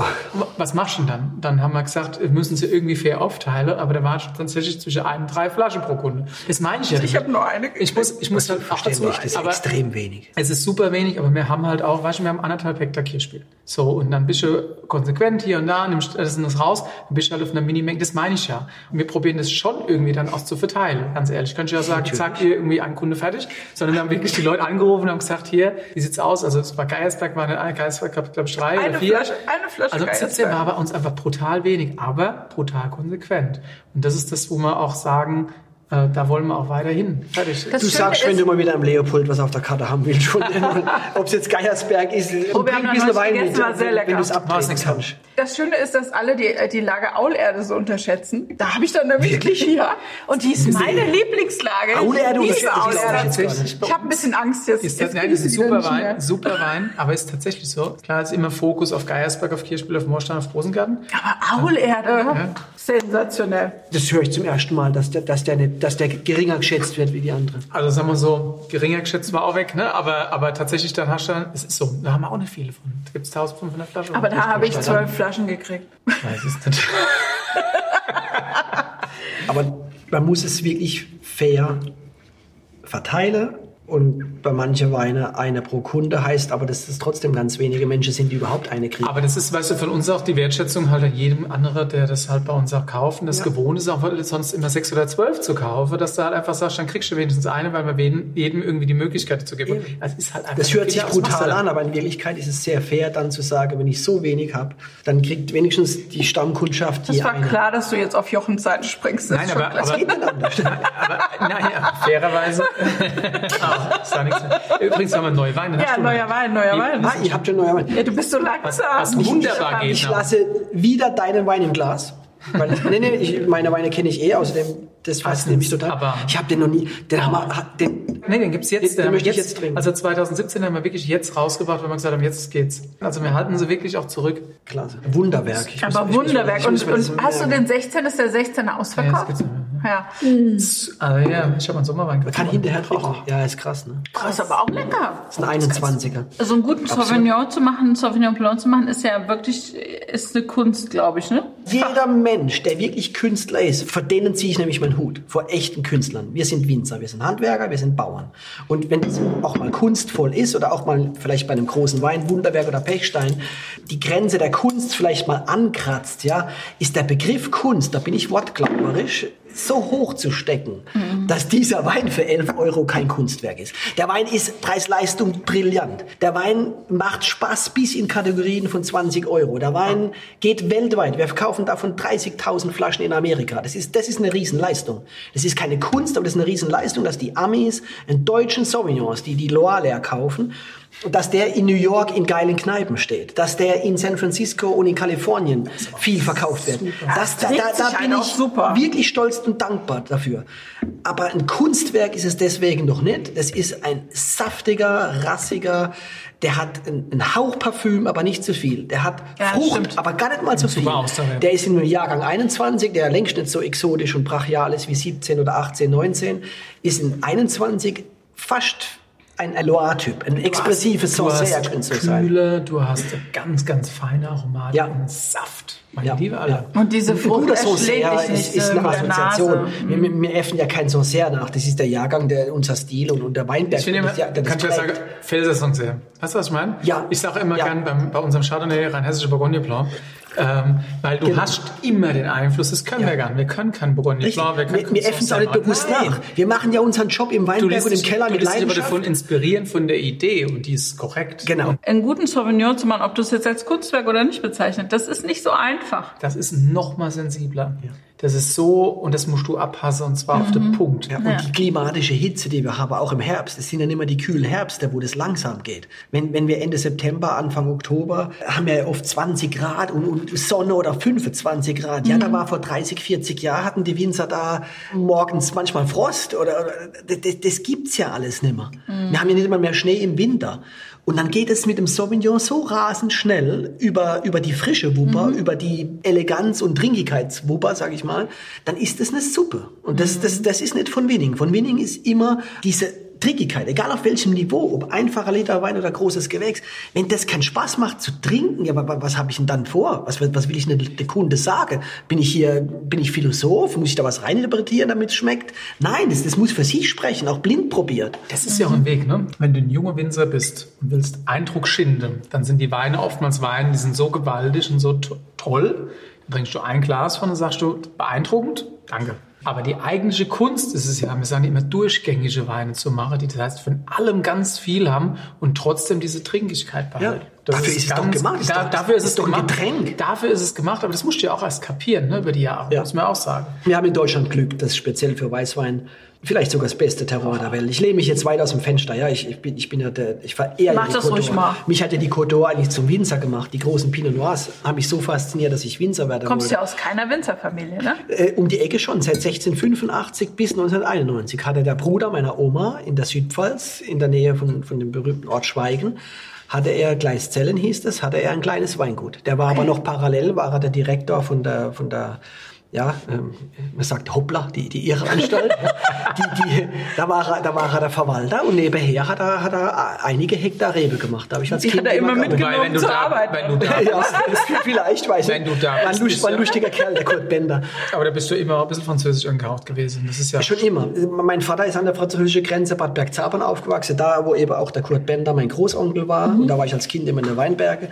Und meine Mutter ist aus Mannheim, aber die sind dann nach La gezogen. Und das ist so Höhe Dambach-la-Ville, Aubernay, äh, südlich von Straßburg ist die andere Rheinseite. Und ich bin extrem frankophil. Ich weiß nicht genau, wo es herkommt, aber vielleicht ist es einfach die merkst, geografische das merkst du auch in der Wein und das finde ich super spannend, weil großartig. Was ist Französisch? Ich denke, wenn es trocken und fruchtig und tiefschürfend ist und rassig. Französische Weine haben immer Säure. Nenn mir einen französischen Wein, außer vielleicht irgendeinen Wie und Je aus der Ardèche, der nicht vor Säure strotzt. Die haben Mut. Und das Schöne ist aber, wenn du den Einfluss dann halt aber auf die Klassiker, aus deutsche Klassiker bringst. Und Ja. das ist, finde ich, eine Kombination, die extrem spannend ist. Ne? Ob das, Genau. Ich habe jetzt gerade schon mal vorprobiert, habe eine Chardonnay. Guck mal einer. Neu, das ist ein Thema Neugierde. Ne? Ich kann mich nicht von Jochens Wein lösen und er hängt da am Tropf. hängt schon am nächsten. ich habe es ja nur vorprobiert. Und das hat mich echt interessiert, weil ich finde, das ist ja Chardonnay zum Beispiel ein gigantisch spannendes Thema für unseren Breitegrad, was wir da machen. Ja. Weil zumal auch Reifeentwicklung, Bodenart im Verhältnis zu dem Klimawandel in die eine Richtung. 91 war es, glaube ich, in Deutschland erlaubt, das erste Mal als QBA ne? Chardonnay-Pflanze Ja, durch. verrückt. Und 99 Sauvignon. Und denk, was wir heute für Klimatik haben im Vergleich zu damals Burgund. Ne? Unfassbar. Also Unfassbar. Potenzial Ja. Unfassbar. Und was es heute Chardonnays gibt. Ja. Ich meine, zum Beispiel, zum Beispiel die Weine von Julian Huber. Ich, ich verehre die. Es ist ja, Ja. unfassbar. Finde ich total witzig, weil wir haben hier zusammen gesessen, der Friedrich Keller und die Julian Huber. Jawohl. Was und ich, sehr bin, ich bin, muss ehrlich sagen, ich bin auch ein ganz großer Huber-Fan. Auch der, der Friedrich Weltklasse. Sich ganz groß mal Ja, Hude vor. was der Chardonnay kann in Deutschland ist atemberaubend. das fängt mit der. Genetik an, gedacht. dem Alter der Ja. Reben und dann halt auch noch mit einem sensationellen Ausbau. Ja. Ich glaube, wir haben ein irrsinniges Potenzial für Riesling, für Weißburgunder, für Sauvignon Blanc und auch, und da wird es eben ganz heiß, weil mit den Rebsorten vergleichen wir uns nicht mit der teuersten Weißweine der Welt, weil die sind in Burgund. Das sind die Chardonnays von der Côte d'Or. Und das ist dann nochmal ein ganz anderer Ansatz zu sagen, wir sind mit dem Chardonnay mit diesem Potenzial gesegnet. Aber der ein oder andere Winzer Ja. gibt uns dieses Signal. Das ist die vierte groß Weltklasse-Rebsorte. Ich rechne Weißburgunder jetzt mal dazu. Die, Muss ich auch sagen, ich die, immer die, dabei, die ne? in diesem Land Der quietscht. ja, Was der Klima, quietscht der Klimawandel oder was auch immer. Ich, ich behaupte auch die, das, das Wissen und die Feinfühligkeit der Winzer, die Kulturbeflissenheit, die Weltoffenheit der Winzer, die trotzdem geerdet sind mit ihrem Terroir, mit ihrem Stil, haben dazu geführt, dass auch der Chardonnay Oh, das ist, das ist, viel- es ist, ich denke, es ist kurz vor Grand Cru. Um die, um die Größe von einem Chevalier oder von einem Bienvenu Batamorachet zu erreichen, ich rede jetzt nur von der Große, fehlt noch ein Tick an Eleganz, aber dann haben wir's. Du hast mal gesagt, sorry, Jochen, sorry, und ich warte schon so lange, ich warte schon so lange. Du hast mal gesagt, Chardonnay ist so, wie wenn Musik gespielt wird, ganz leise und man muss mal ganz kurz die Ohren spitzen. Ja, wenn du das jetzt vergleichst mit Riesling oder mit, mit Sauvignon Blanc oder mit dem Pinot Noir, ich glaube, das versteht jeder, das sind expressive Rebsorten. Ein Riesling hat einen Fingerabdruck an, an Rebsortenaromatik, ein Sauvignon Blanc noch mehr. Muscatella, Gewürztraminer extrem, nur um das mal zu erklären. Der Pinot Noir auch. Es ist vielleicht die Rebsorte, die Rotweinrebsorte mit der prägnantesten, charismatischsten Aromakennung. Ja. Der, der Merlot ist, ist so wie ein Grauburgunder. Ist ja ganz nett, aber was ist, woran will ich denn jetzt den Merlot genau erkennen? Der Cabernet Sauvignon, Cabernet Franc, kein Problem. Aber die haben nicht ganz die Finesse und diese, diese Duftigkeit und dieses Edelparfüm von dem Pinot Noir. Und wenn du jetzt den Chardonnay nimmst, dann wirkt der recht neutral. Und ich, ich weiß gar nicht mehr, dass ich das gesagt habe, aber es kann sein. Ich verstehe dann mich selbst rückwirkend. Der, der Chardonnay ist, ist, ist nicht so expressiv. Und der kann es aber sein, wenn Klima, Boden, Handschrift des Winzers, wenn alles passt. Es ist nicht so häufig wie beim Riesling in dem Land, aber wir haben es ja gerade gesagt, das kommt. Da kommt was, da kommt eine, ein Potenzial.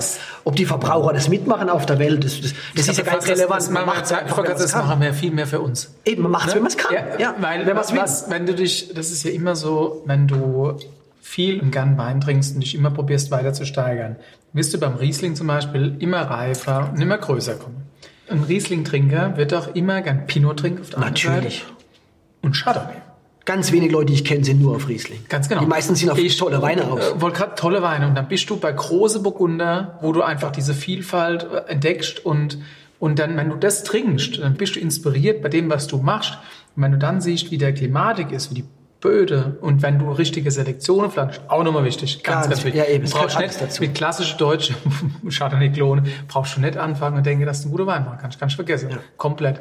Die Genetik spielt eine ganz große Rolle. Dann kommen wir wieder zurück auf die Julian Huber. Ja. Der hat, Den die haben es damals als ja. Weißburgunder gepflanzt. Genau. Fand ich damals hoch beeindruckend. Der war auch Pionier. Wow.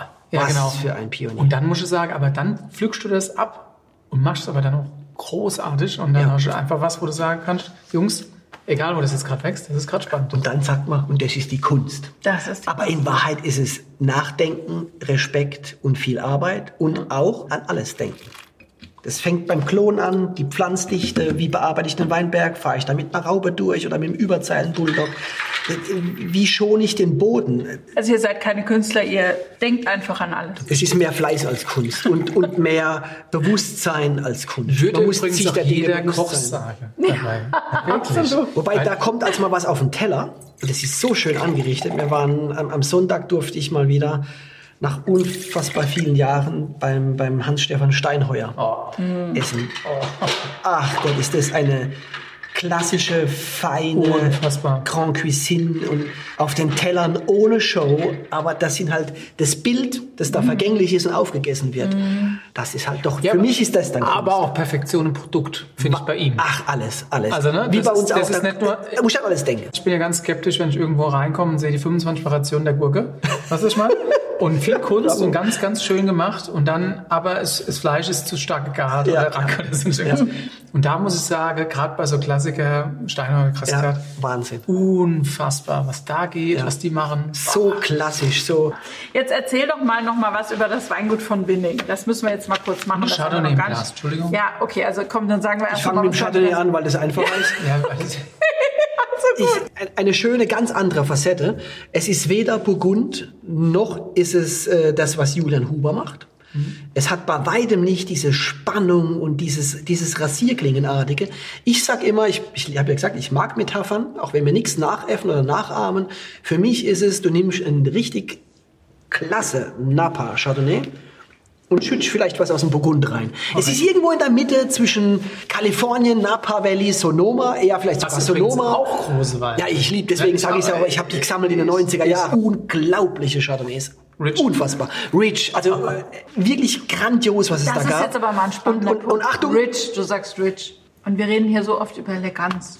Und ich habe manchmal den Eindruck, nur manchmal, dass gerade beim Pinot Noir die Eleganz auch ein bisschen verwechselt wird mit zu dünn. Also ein bisschen rich, ein bisschen ist- was ja, muss das ich ist- schon das haben. ist der große Ja. Fehler. wir dachten jetzt ans Weingut Rich, aber was du sagst, Ach so, okay. aber, aber was du sagst, du ist meine wahr. Ungebildetheit? Nein, also, nein, Was nein, du sagst, ist überhaupt sind nicht. zwei Themen, Ja, ja. Du hast dich, Aber ja, die sind du hast dich beide- ja auch viel mit Wein beschäftigt und das ist genau richtig. Das ist auch beim Riesling so. Ein Riesling ist nicht groß, weil er dünn ist und weil er keine, keine Substanz hat und einfach nur sauer ist. Das ist ein Irrglaube. Das ist ein irrsinniger Ja? Irrglaube. Sondern ein Wein braucht immer Substanz. Ein Wein Ja. braucht immer Struktur, Konzentration. Komplexität, Das Langlebigkeit. Salz, Ja. die Frische, die hat er, weil er so ist. Ja. Und nicht, weil er grün und grasig gelesen ist mit 100 Hektoliter. Weißt du, also, äh, Chatolatur, nur mal so ein extremes Beispiel zu nennen. Wie kann ein Wein, der so dicht ist und so eine Festigkeit und so eine Kraft hat, wie kann der so fein sein? Das ist größer. Das. Wie kann das so fein sein? Das du, du reitest auf der Kanonenkugel und du sitzt da Sagen ganz easy. Das ist Nein, nein, nein, unglaublich, das- wirklich. das- Das, das- ist der das- Ritt das auf der. Kanonenkugel und du sitzt im Sessel. Da, da, du, du bist mit Lichtgeschwindigkeit unterwegs, aber es ist alles ganz easy. Das können die großen Weine. Und das ist, und deswegen Kunst, weil es auch Glück ist. Dieses Glück, was du da gesagt hast, das ist Glück und Geduld und vielleicht ist es auch ein Grund, warum das nicht so reproduzierbar ist, warum es Pechstein oder auch Wunderwerk oder auch, auch die großen Chardonnays, die wir da alle kennen, warum das so selten ist und so begehrt. Man kann das nicht einfach aus der Hüfte raus irgendwo mal schnell machen. Und deswegen eine gesunde Portion Demut. ja. Ja. Dankbarkeit und Demut. Ganz Bravo. genau. Ja. Also ich und die finde Natur euch, bringt uns das jedes Jahr aufs Neue bei. ich finde euch super und trotzdem muss ich jetzt einfach mal sagen, auch hier Super wieder cool. geiler Wein. Ich habe Spaß. Holzmarguerite Ja. ist Marguerite? Äh, nee, das ist Chassin und die Weine, die diese Kirchsbauer Präference. Da darfst du mir tolle draufschreiben. Würze, dunkle Ja, Würze ja. vom Holz, super spannend. Da ist kein Dami drin, äh, da Mhm. Ja, ist kein Mercury drin. Wir hatten Mercury, schön, dass du sagst, vielleicht hast du es im Keller gesehen. Wir hatten da Riesling. Aber, aber da, ja, ja, genau, und das ist ein Kompliment von unserer Seite. Wenn wir was Riesling reinlegen, Ja, ist das ist das Sensibelste, nicht das Sauvignon, nicht das Chardonnay. Nein, nein. Die Fässer, wo Riesling reinkommt, da, da wird's am engsten. Ne, da gibt es auch nicht viel Fässer, wo du mitarbeiten kannst. Ich habe schon wieder so Angst, so. dass das gleich wieder so ein Nerdy Talk über Fässer wird. Deswegen frage ich jetzt mal, Aber die Zuhörer wollen ja mal was hören, was, äh, Was müssen Nerds nicht, wissen? nicht, Und wir nicht auch. im, aber jetzt sag mir doch mal von Winning. Die Geschichte von dem Weingut von Winning. Also das gehört jetzt der Niederberger Gruppe, richtig? Also es ist keine Gruppe, da lege ich großen Okay, Wert drauf, es ist eine Familie. Boah, ich lieg immer falsch, du heute. Auch wenn die Familie, wenn die Familie nicht aktiv mitarbeitet, aber ich stehe ja auch nicht aktiv am Filter oder sitze auf dem Traktor, ja, ist es wohlgemerkt, darauf lege ich wirklich großen Wert, komplett in der Hand einer Familie und die haben einfach eine Werbegruppe und haben drei Weingüter. Fertig. Was ich und, meine. Die, und diese, diese Familie, jetzt Zeger, damals Niederberger, die hatten das Weingut Bassermann Jordan und Reichsrat von Buhl und Dr. Deinhard Schrägschricht von Winning gekauft in den Jahren 2002, 2005, 2007. Und der Knaller ist, dass sich damals niemand dafür interessiert hat, dass es sogar 2002 so war, dass der ehemalige legendäre Bürgermeister Stefan Gillig, der den Helmut Kohl, den Mitterrand, äh, den, den König von Spanien, Juan Carlos, die waren ja alle in Deidesheim. Und dieser Stefan Gillig, der dieses Wahnsinnsnetzwerk hat und dieses Feeling für, für Weltgäste, der wusste auch, dass ein Ort lebendig ist und von Wein lebt, da muss man auch die Weinberge halten. Er hat als einziger Ort zusammen mit Forst, und das ist in Bad Dürkheim nicht der Fall und nicht in Wachenheim der Fall, es ist nicht in Neustadt und auch nicht in Königsbach der Fall und auch nicht in Gimmeldingen. Da gehen die Weinberge bis an den Wald, zack, einmal durch die Weinberge durch, Baugebiet gemacht. Und dieser Stefan Gillig hat in Deidesheim und im Anschluss auch in Forst verhindert, dass das Baugebiet wird. Wir haben bis zum Wald diese legendären Lagen. Sonst wäre vielleicht der Kalkofen weg, der Kreinhübel weg, der Langenmorgen weg, womöglich auch Teile vom Pechstein wären weg. Für immer weg. Einmal ein Wohnhaus verhögert, fertig. Und der Mann, der hat den Achim Niederberger angesprochen, auch um nachhaltig zu sein, weil es hat sich niemand groß für Bassermann interessiert. Die, die Tochter Bassermann wollte verkaufen. Sie hat halt mit, mit Wein jetzt nicht die Leidenschaft gehabt und hatte andere Projekte, lebte auch in München. Sie wollte halt verkaufen. Dieses legendäre Weingut. Und man stelle sich wirklich vor, kann man sich heute nicht vorstellen, wo jedes Wohnhaus 70 Bewerber sind.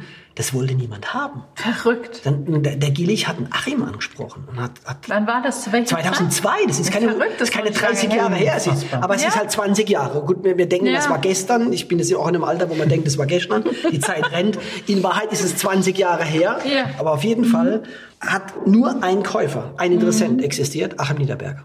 Beim zweiten Weingut Buhl gab es zwei. Das waren die japanischen Pächter, die wollten es übernehmen. Denen war dann der Kaufpreis zu teuer oder beziehungsweise das Hotel, was dran hing, heute Kaisergarten, damals Ratterer. Das wollten die nicht und die Familie Gutenberg, ja, das sind die mit, mit, dem, mit dem ehemaligen Verteidigungsminister.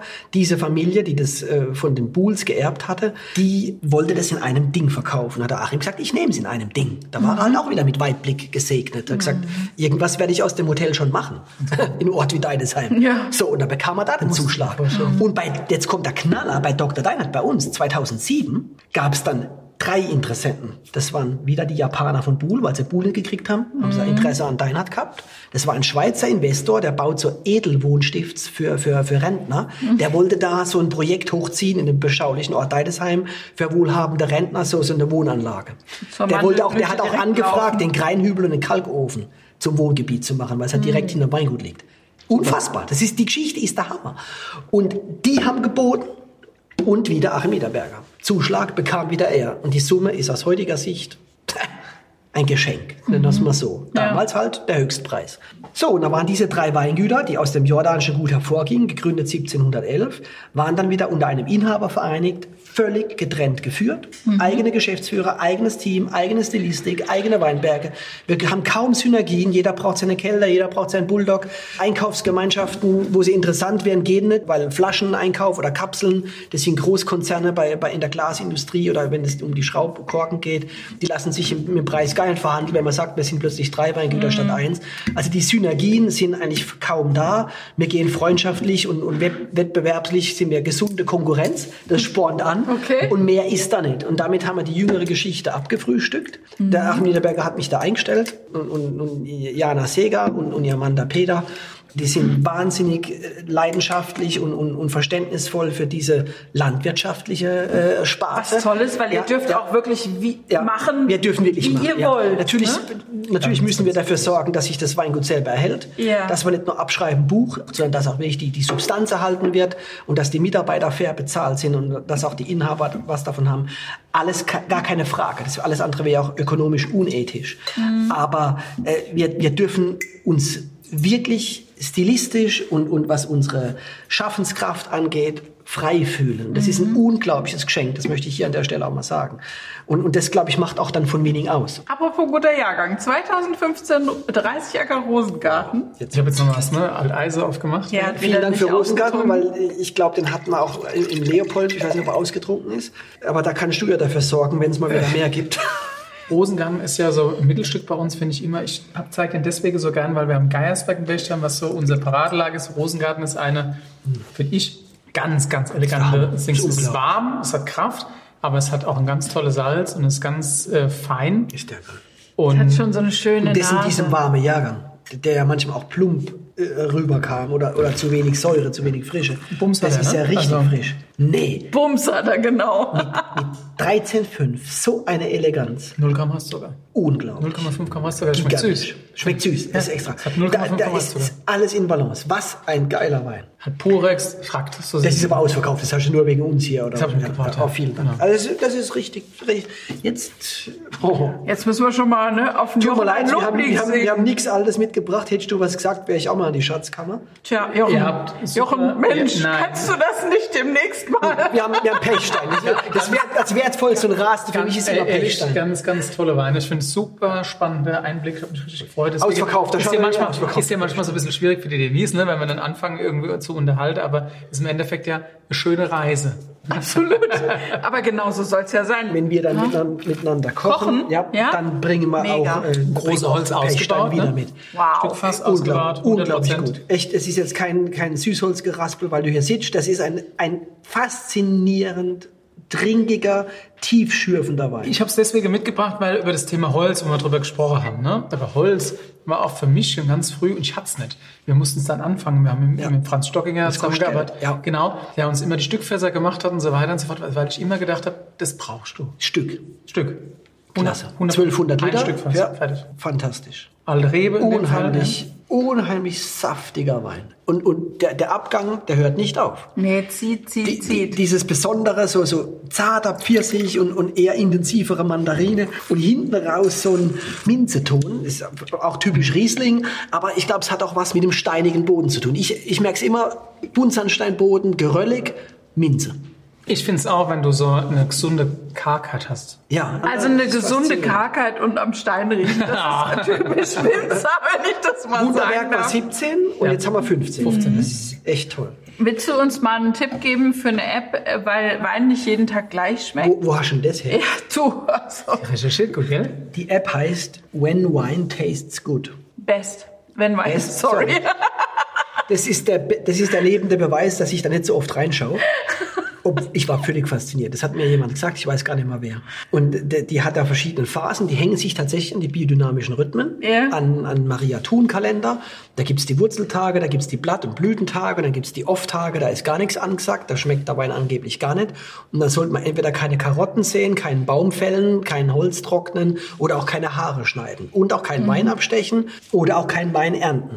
Und dieser Kalender, nach dem bestimmt auch der Jochen sich orientiert, nach unser Außenbetriebsleiter, die Biodynamie ausrichtet. Wir machen ja alles nach dem Mond, auch das spielt damit rein, die Mondphasen.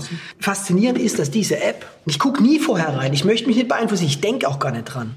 Ich bin im Keller und die Weine, die ich kenne aus dem Fass, die schmecken plötzlich nicht. Und dann guckst du drauf und da ist tatsächlich irgendein Wurzeltag oder dieser Off-Tag. Es ist signifikant. Und das, Das heißt, wir krass. sind bei einer Wahrscheinlichkeit nicht von 60 Prozent, was auch schon signifikant wäre, 60, 40. Wir reden über, wenn so ein Scheißtag ist, wo es nicht schmeckt, da reden wir fast über 90, 10 oder Wahrscheinlichkeit 80, 20, dass die App diesen nicht-Schmecktag auch anzeigt. Aber das ist kann mir- verrückt. Aber das und, ist- und, das und, Kann mir und doch jetzt, helfen in meinem Keller, oder? ach Gott, nee, Meinst- nein, ich meinst du mach's den nicht. Tag, wo aber- alles schmeckt? Aber das größte Problem an dem Thema, dass der heute nicht schmeckt, das sind wir. Wir stehen morgens auf, uns geht's nicht gut. Vielleicht haben wir gesoffen, vielleicht wissen wir gar nicht warum. Vielleicht haben wir nachts schlecht geatmet oder irgendeinen Laus über die Leber. Wir sind das hochsensible Wesen auf dem Planeten. Ja. Und manchmal sind wir leider Gottes auch zu unsensibel. Aber diese App ist der Hammer. Aber ich möchte davon abraten, ich mache es auch nicht, ich richte mich nicht danach. Dann möchte ich dauernd auf mein Handy gucken, was ich gerade trinke. Und jetzt frage ich noch mal was anderes. Was macht Temperatur mit einem gescheiten Wein in einem gescheiten Glas? Es macht ihn besser und intensiver. Es öffnet. Ja, es öffnet ihn, genau. Das ist schön gesagt. Es öffnet ihn und irgendwann wird es wie so ein, wie so ein Hefeteig. Irgendwann platzt er auf und fällt in sich zusammen.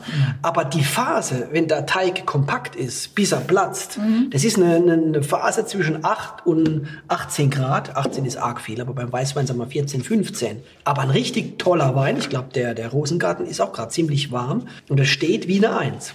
Gießt dir den Wein kalt ein und du hast einen Wein, der die ganze Zeit Geschichte erzählt in seiner Entwicklung. Weil warm wird er automatisch, ganz, ganz schnell. Und drehst ein paar Mal, öffnest den, da hast du einfach von was Verschlossenem hin zu einem volle Bilderbuch, hast du alles. Hättest du nur kalt getrunken, hättest du zwei Drittel oder die Hälfte von einem tollen Wein, hättest du die Hälfte verpasst, behaupte ich. Aber man muss nicht auf 14, 15 Grad. Wenn man wenn man es schon schafft, den Wein wenigstens von dem Kühlschrank, manche Kühlschränke sind 4, manche sind 6 Grad. Aber 6 Grad ist arg wenig. Lass es doch wenigstens 12 Grad werden. Bis Und du, dann bis du rausgeholt hast, hast du schon acht oder neun oder sowas. das, das stimmt, das stimmt. Aber 12 bis 14 Grad, da, da fängt es schon an, dass manche Leute sagen, ah, ich trinke es halt gern kalt. Das verstehe ich bei einem, bei einem Basiswein, logisch. Ich brauche es einen Forster Riesling nicht mit 16 Grad trinken, was ein Unfug. Aber bei einem Pechstein, bei einem Rosengarten, Ja, lassen die die ganze Zeit warm werden, das ist sensationell. ja, Super gut. lass die Weine warm werden. Ich behaupte nicht, dass das besser schmeckt wie jetzt mit 10 Grad.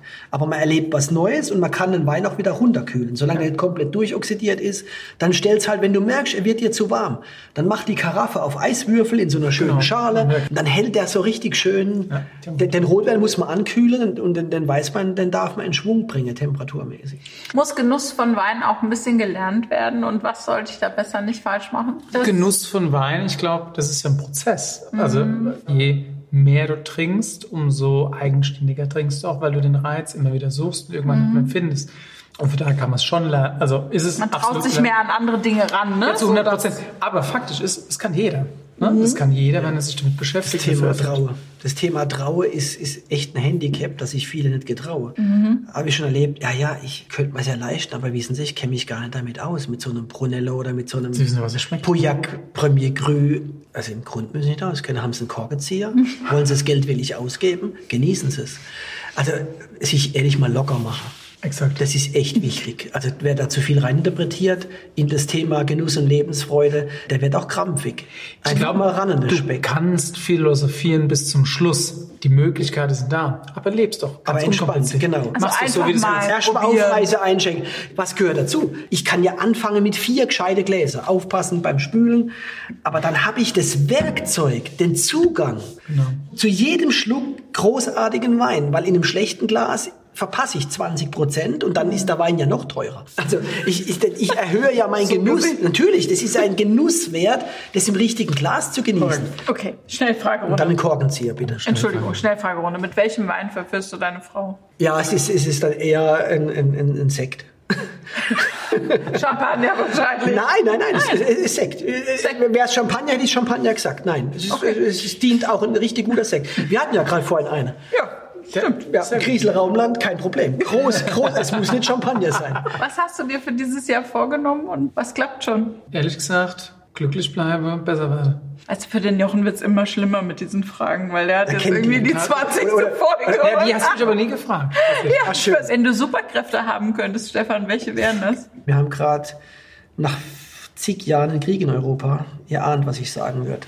Ich würde da, Auf Form. Ja, ich würde da performen. Mit Superkräften hätte ich das jetzt beenden können, aber die hat keiner. Ja, leider. Wo möchtest du das Weingut 30 Acker in den nächsten Jahren hin entwickeln? Oh, ich will, jeder, dass jeder weiß, für was wir stehen. Und ich will ähm, viele Leute glücklich machen, viele Leute begeistern und gern weiterarbeiten an dem, was wir machen. Und auch nicht nur ich, sondern halt auch mit dem Team. Du willst, dass ich weiterhin nur eine Flasche Kirchspiel kriege im Nein, Jahr? nein.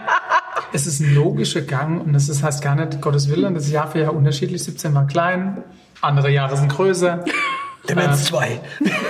Es ist dankenswerterweise so, dass man, ich finde es toll, dass man die Wertschätzung kriegt und die motiviert einem und spornt einem an, das einfach noch viel besser zu machen, wo es hingeht. Ich freue mich und will viel gute Wein trinken. Was sind die drei Sachen, ohne die ein Winzer nie sein kann, Stefan? Oder ein Spielertrainer, ein Betriebsleiter? Glas, Korkenzieher, Flasche Wein. Oder Weinbergkeller und ja, um Himmels Willen die, die großartige Menschen um sich rum. Ja, dann die drei Dinge. Jochen, was ist im Moment dein Lieblingsjahrgang? Oh, momentan. Ja. Ähm, es gibt einiges Spannendes. Wir haben vorhin gerade darüber gesprochen, dass sich 16 langsam öffnet. 15 finde ich gerade sehr spannend. 13 ist nach wie vor einer meiner Lieblingsjahrgänge, weil es in der, in der letzten, in der letzten Zeit, ich mag ja auch gern die kühle Jahrgänge, die lang brauchen, bis sie performen, aber dann umso eleganter und feiner sind. Also, ja, kann ich mich schwer entscheiden. Ich genieße genauso ein 2 4 oder 2 2. Ne? Also, Okay, also man darf sich einfach nein, man kann trauen. sich nie festlegen. Okay, verstehe. Aber du hast schon sehr interessante Jahrgänge genannt. 13. Fand ich, gro- fand Es ich ist ganz verrückt. spannend. Äh, Das sagt man jetzt ja manchmal auch nur so daher, aber ich glaube, die, die, die Wellenlänge ist schon. Ihr zwei seid so, ne? Ja, es ist, Oder vielleicht ohne, ohne, dass, ohne dass wir uns gut kennen. Also wir sind Ja. uns im Leben drei, vier Mal begegnet. Aber das Thema 13 ist schon sehr ver verachtet worden. Drei- 13 Weine. wurde brutal verachtet und Ja. 13 13 hat dir aber so gezeigt, wenn du von vornherein einen guten Job gemacht hast, Genau. dann in, ins Ertragsniveau im Griff hattest Ja. und perfekt gelesen hast Genau. Und nicht entsäuert, den, Und Mut, nicht- und- den Mutfinger wegzulassen. und nicht ja. entsäuert hast, Ja. so belassen Was für Weine. ist. Was für Weine. Ja, was für Weine. Ja. Das zum Thema kleiner Jahrgang. Ja. Ganz genau. Stefan, mit wem würdest du gern mal ein Glas Wein trinken, tot oder lebendig? Ja, unbedingt Helmut Schmidt. Wobei ich mal habe sagen, mein alter Chef, der Jochen Siemens, der war ja zehn Jahre Chefkorrespondent in, in Amerika für die Frankfurter Rundschau und dann war er zehn Jahre Chef der Frankfurter Rundschau. Und er war oft mit Helmut Schmidt und auch mit anderen Größen wie jetzt Gorbatschow oder den US-Präsidenten an einem Tisch. Und der hat gesagt, der Helmut Schmidt war ja nicht einfach. Wenn er die Schnauze voll hat, hat er sein Hörgerät ausgeschaltet. Da hat er gar nicht mal zugehört. wenn, wenn dumm gebabbelt wurde, hat er den ins Maul verboten oder hat er das Hörgerät ausgeschaltet. Aber ja, meine Güte, wo, wo gerade Politik so ein heißes Thema ist bei uns, ich würde mich gern mit dem Mann unterhalten, wenn er mir die Ehre geben wird. Ja.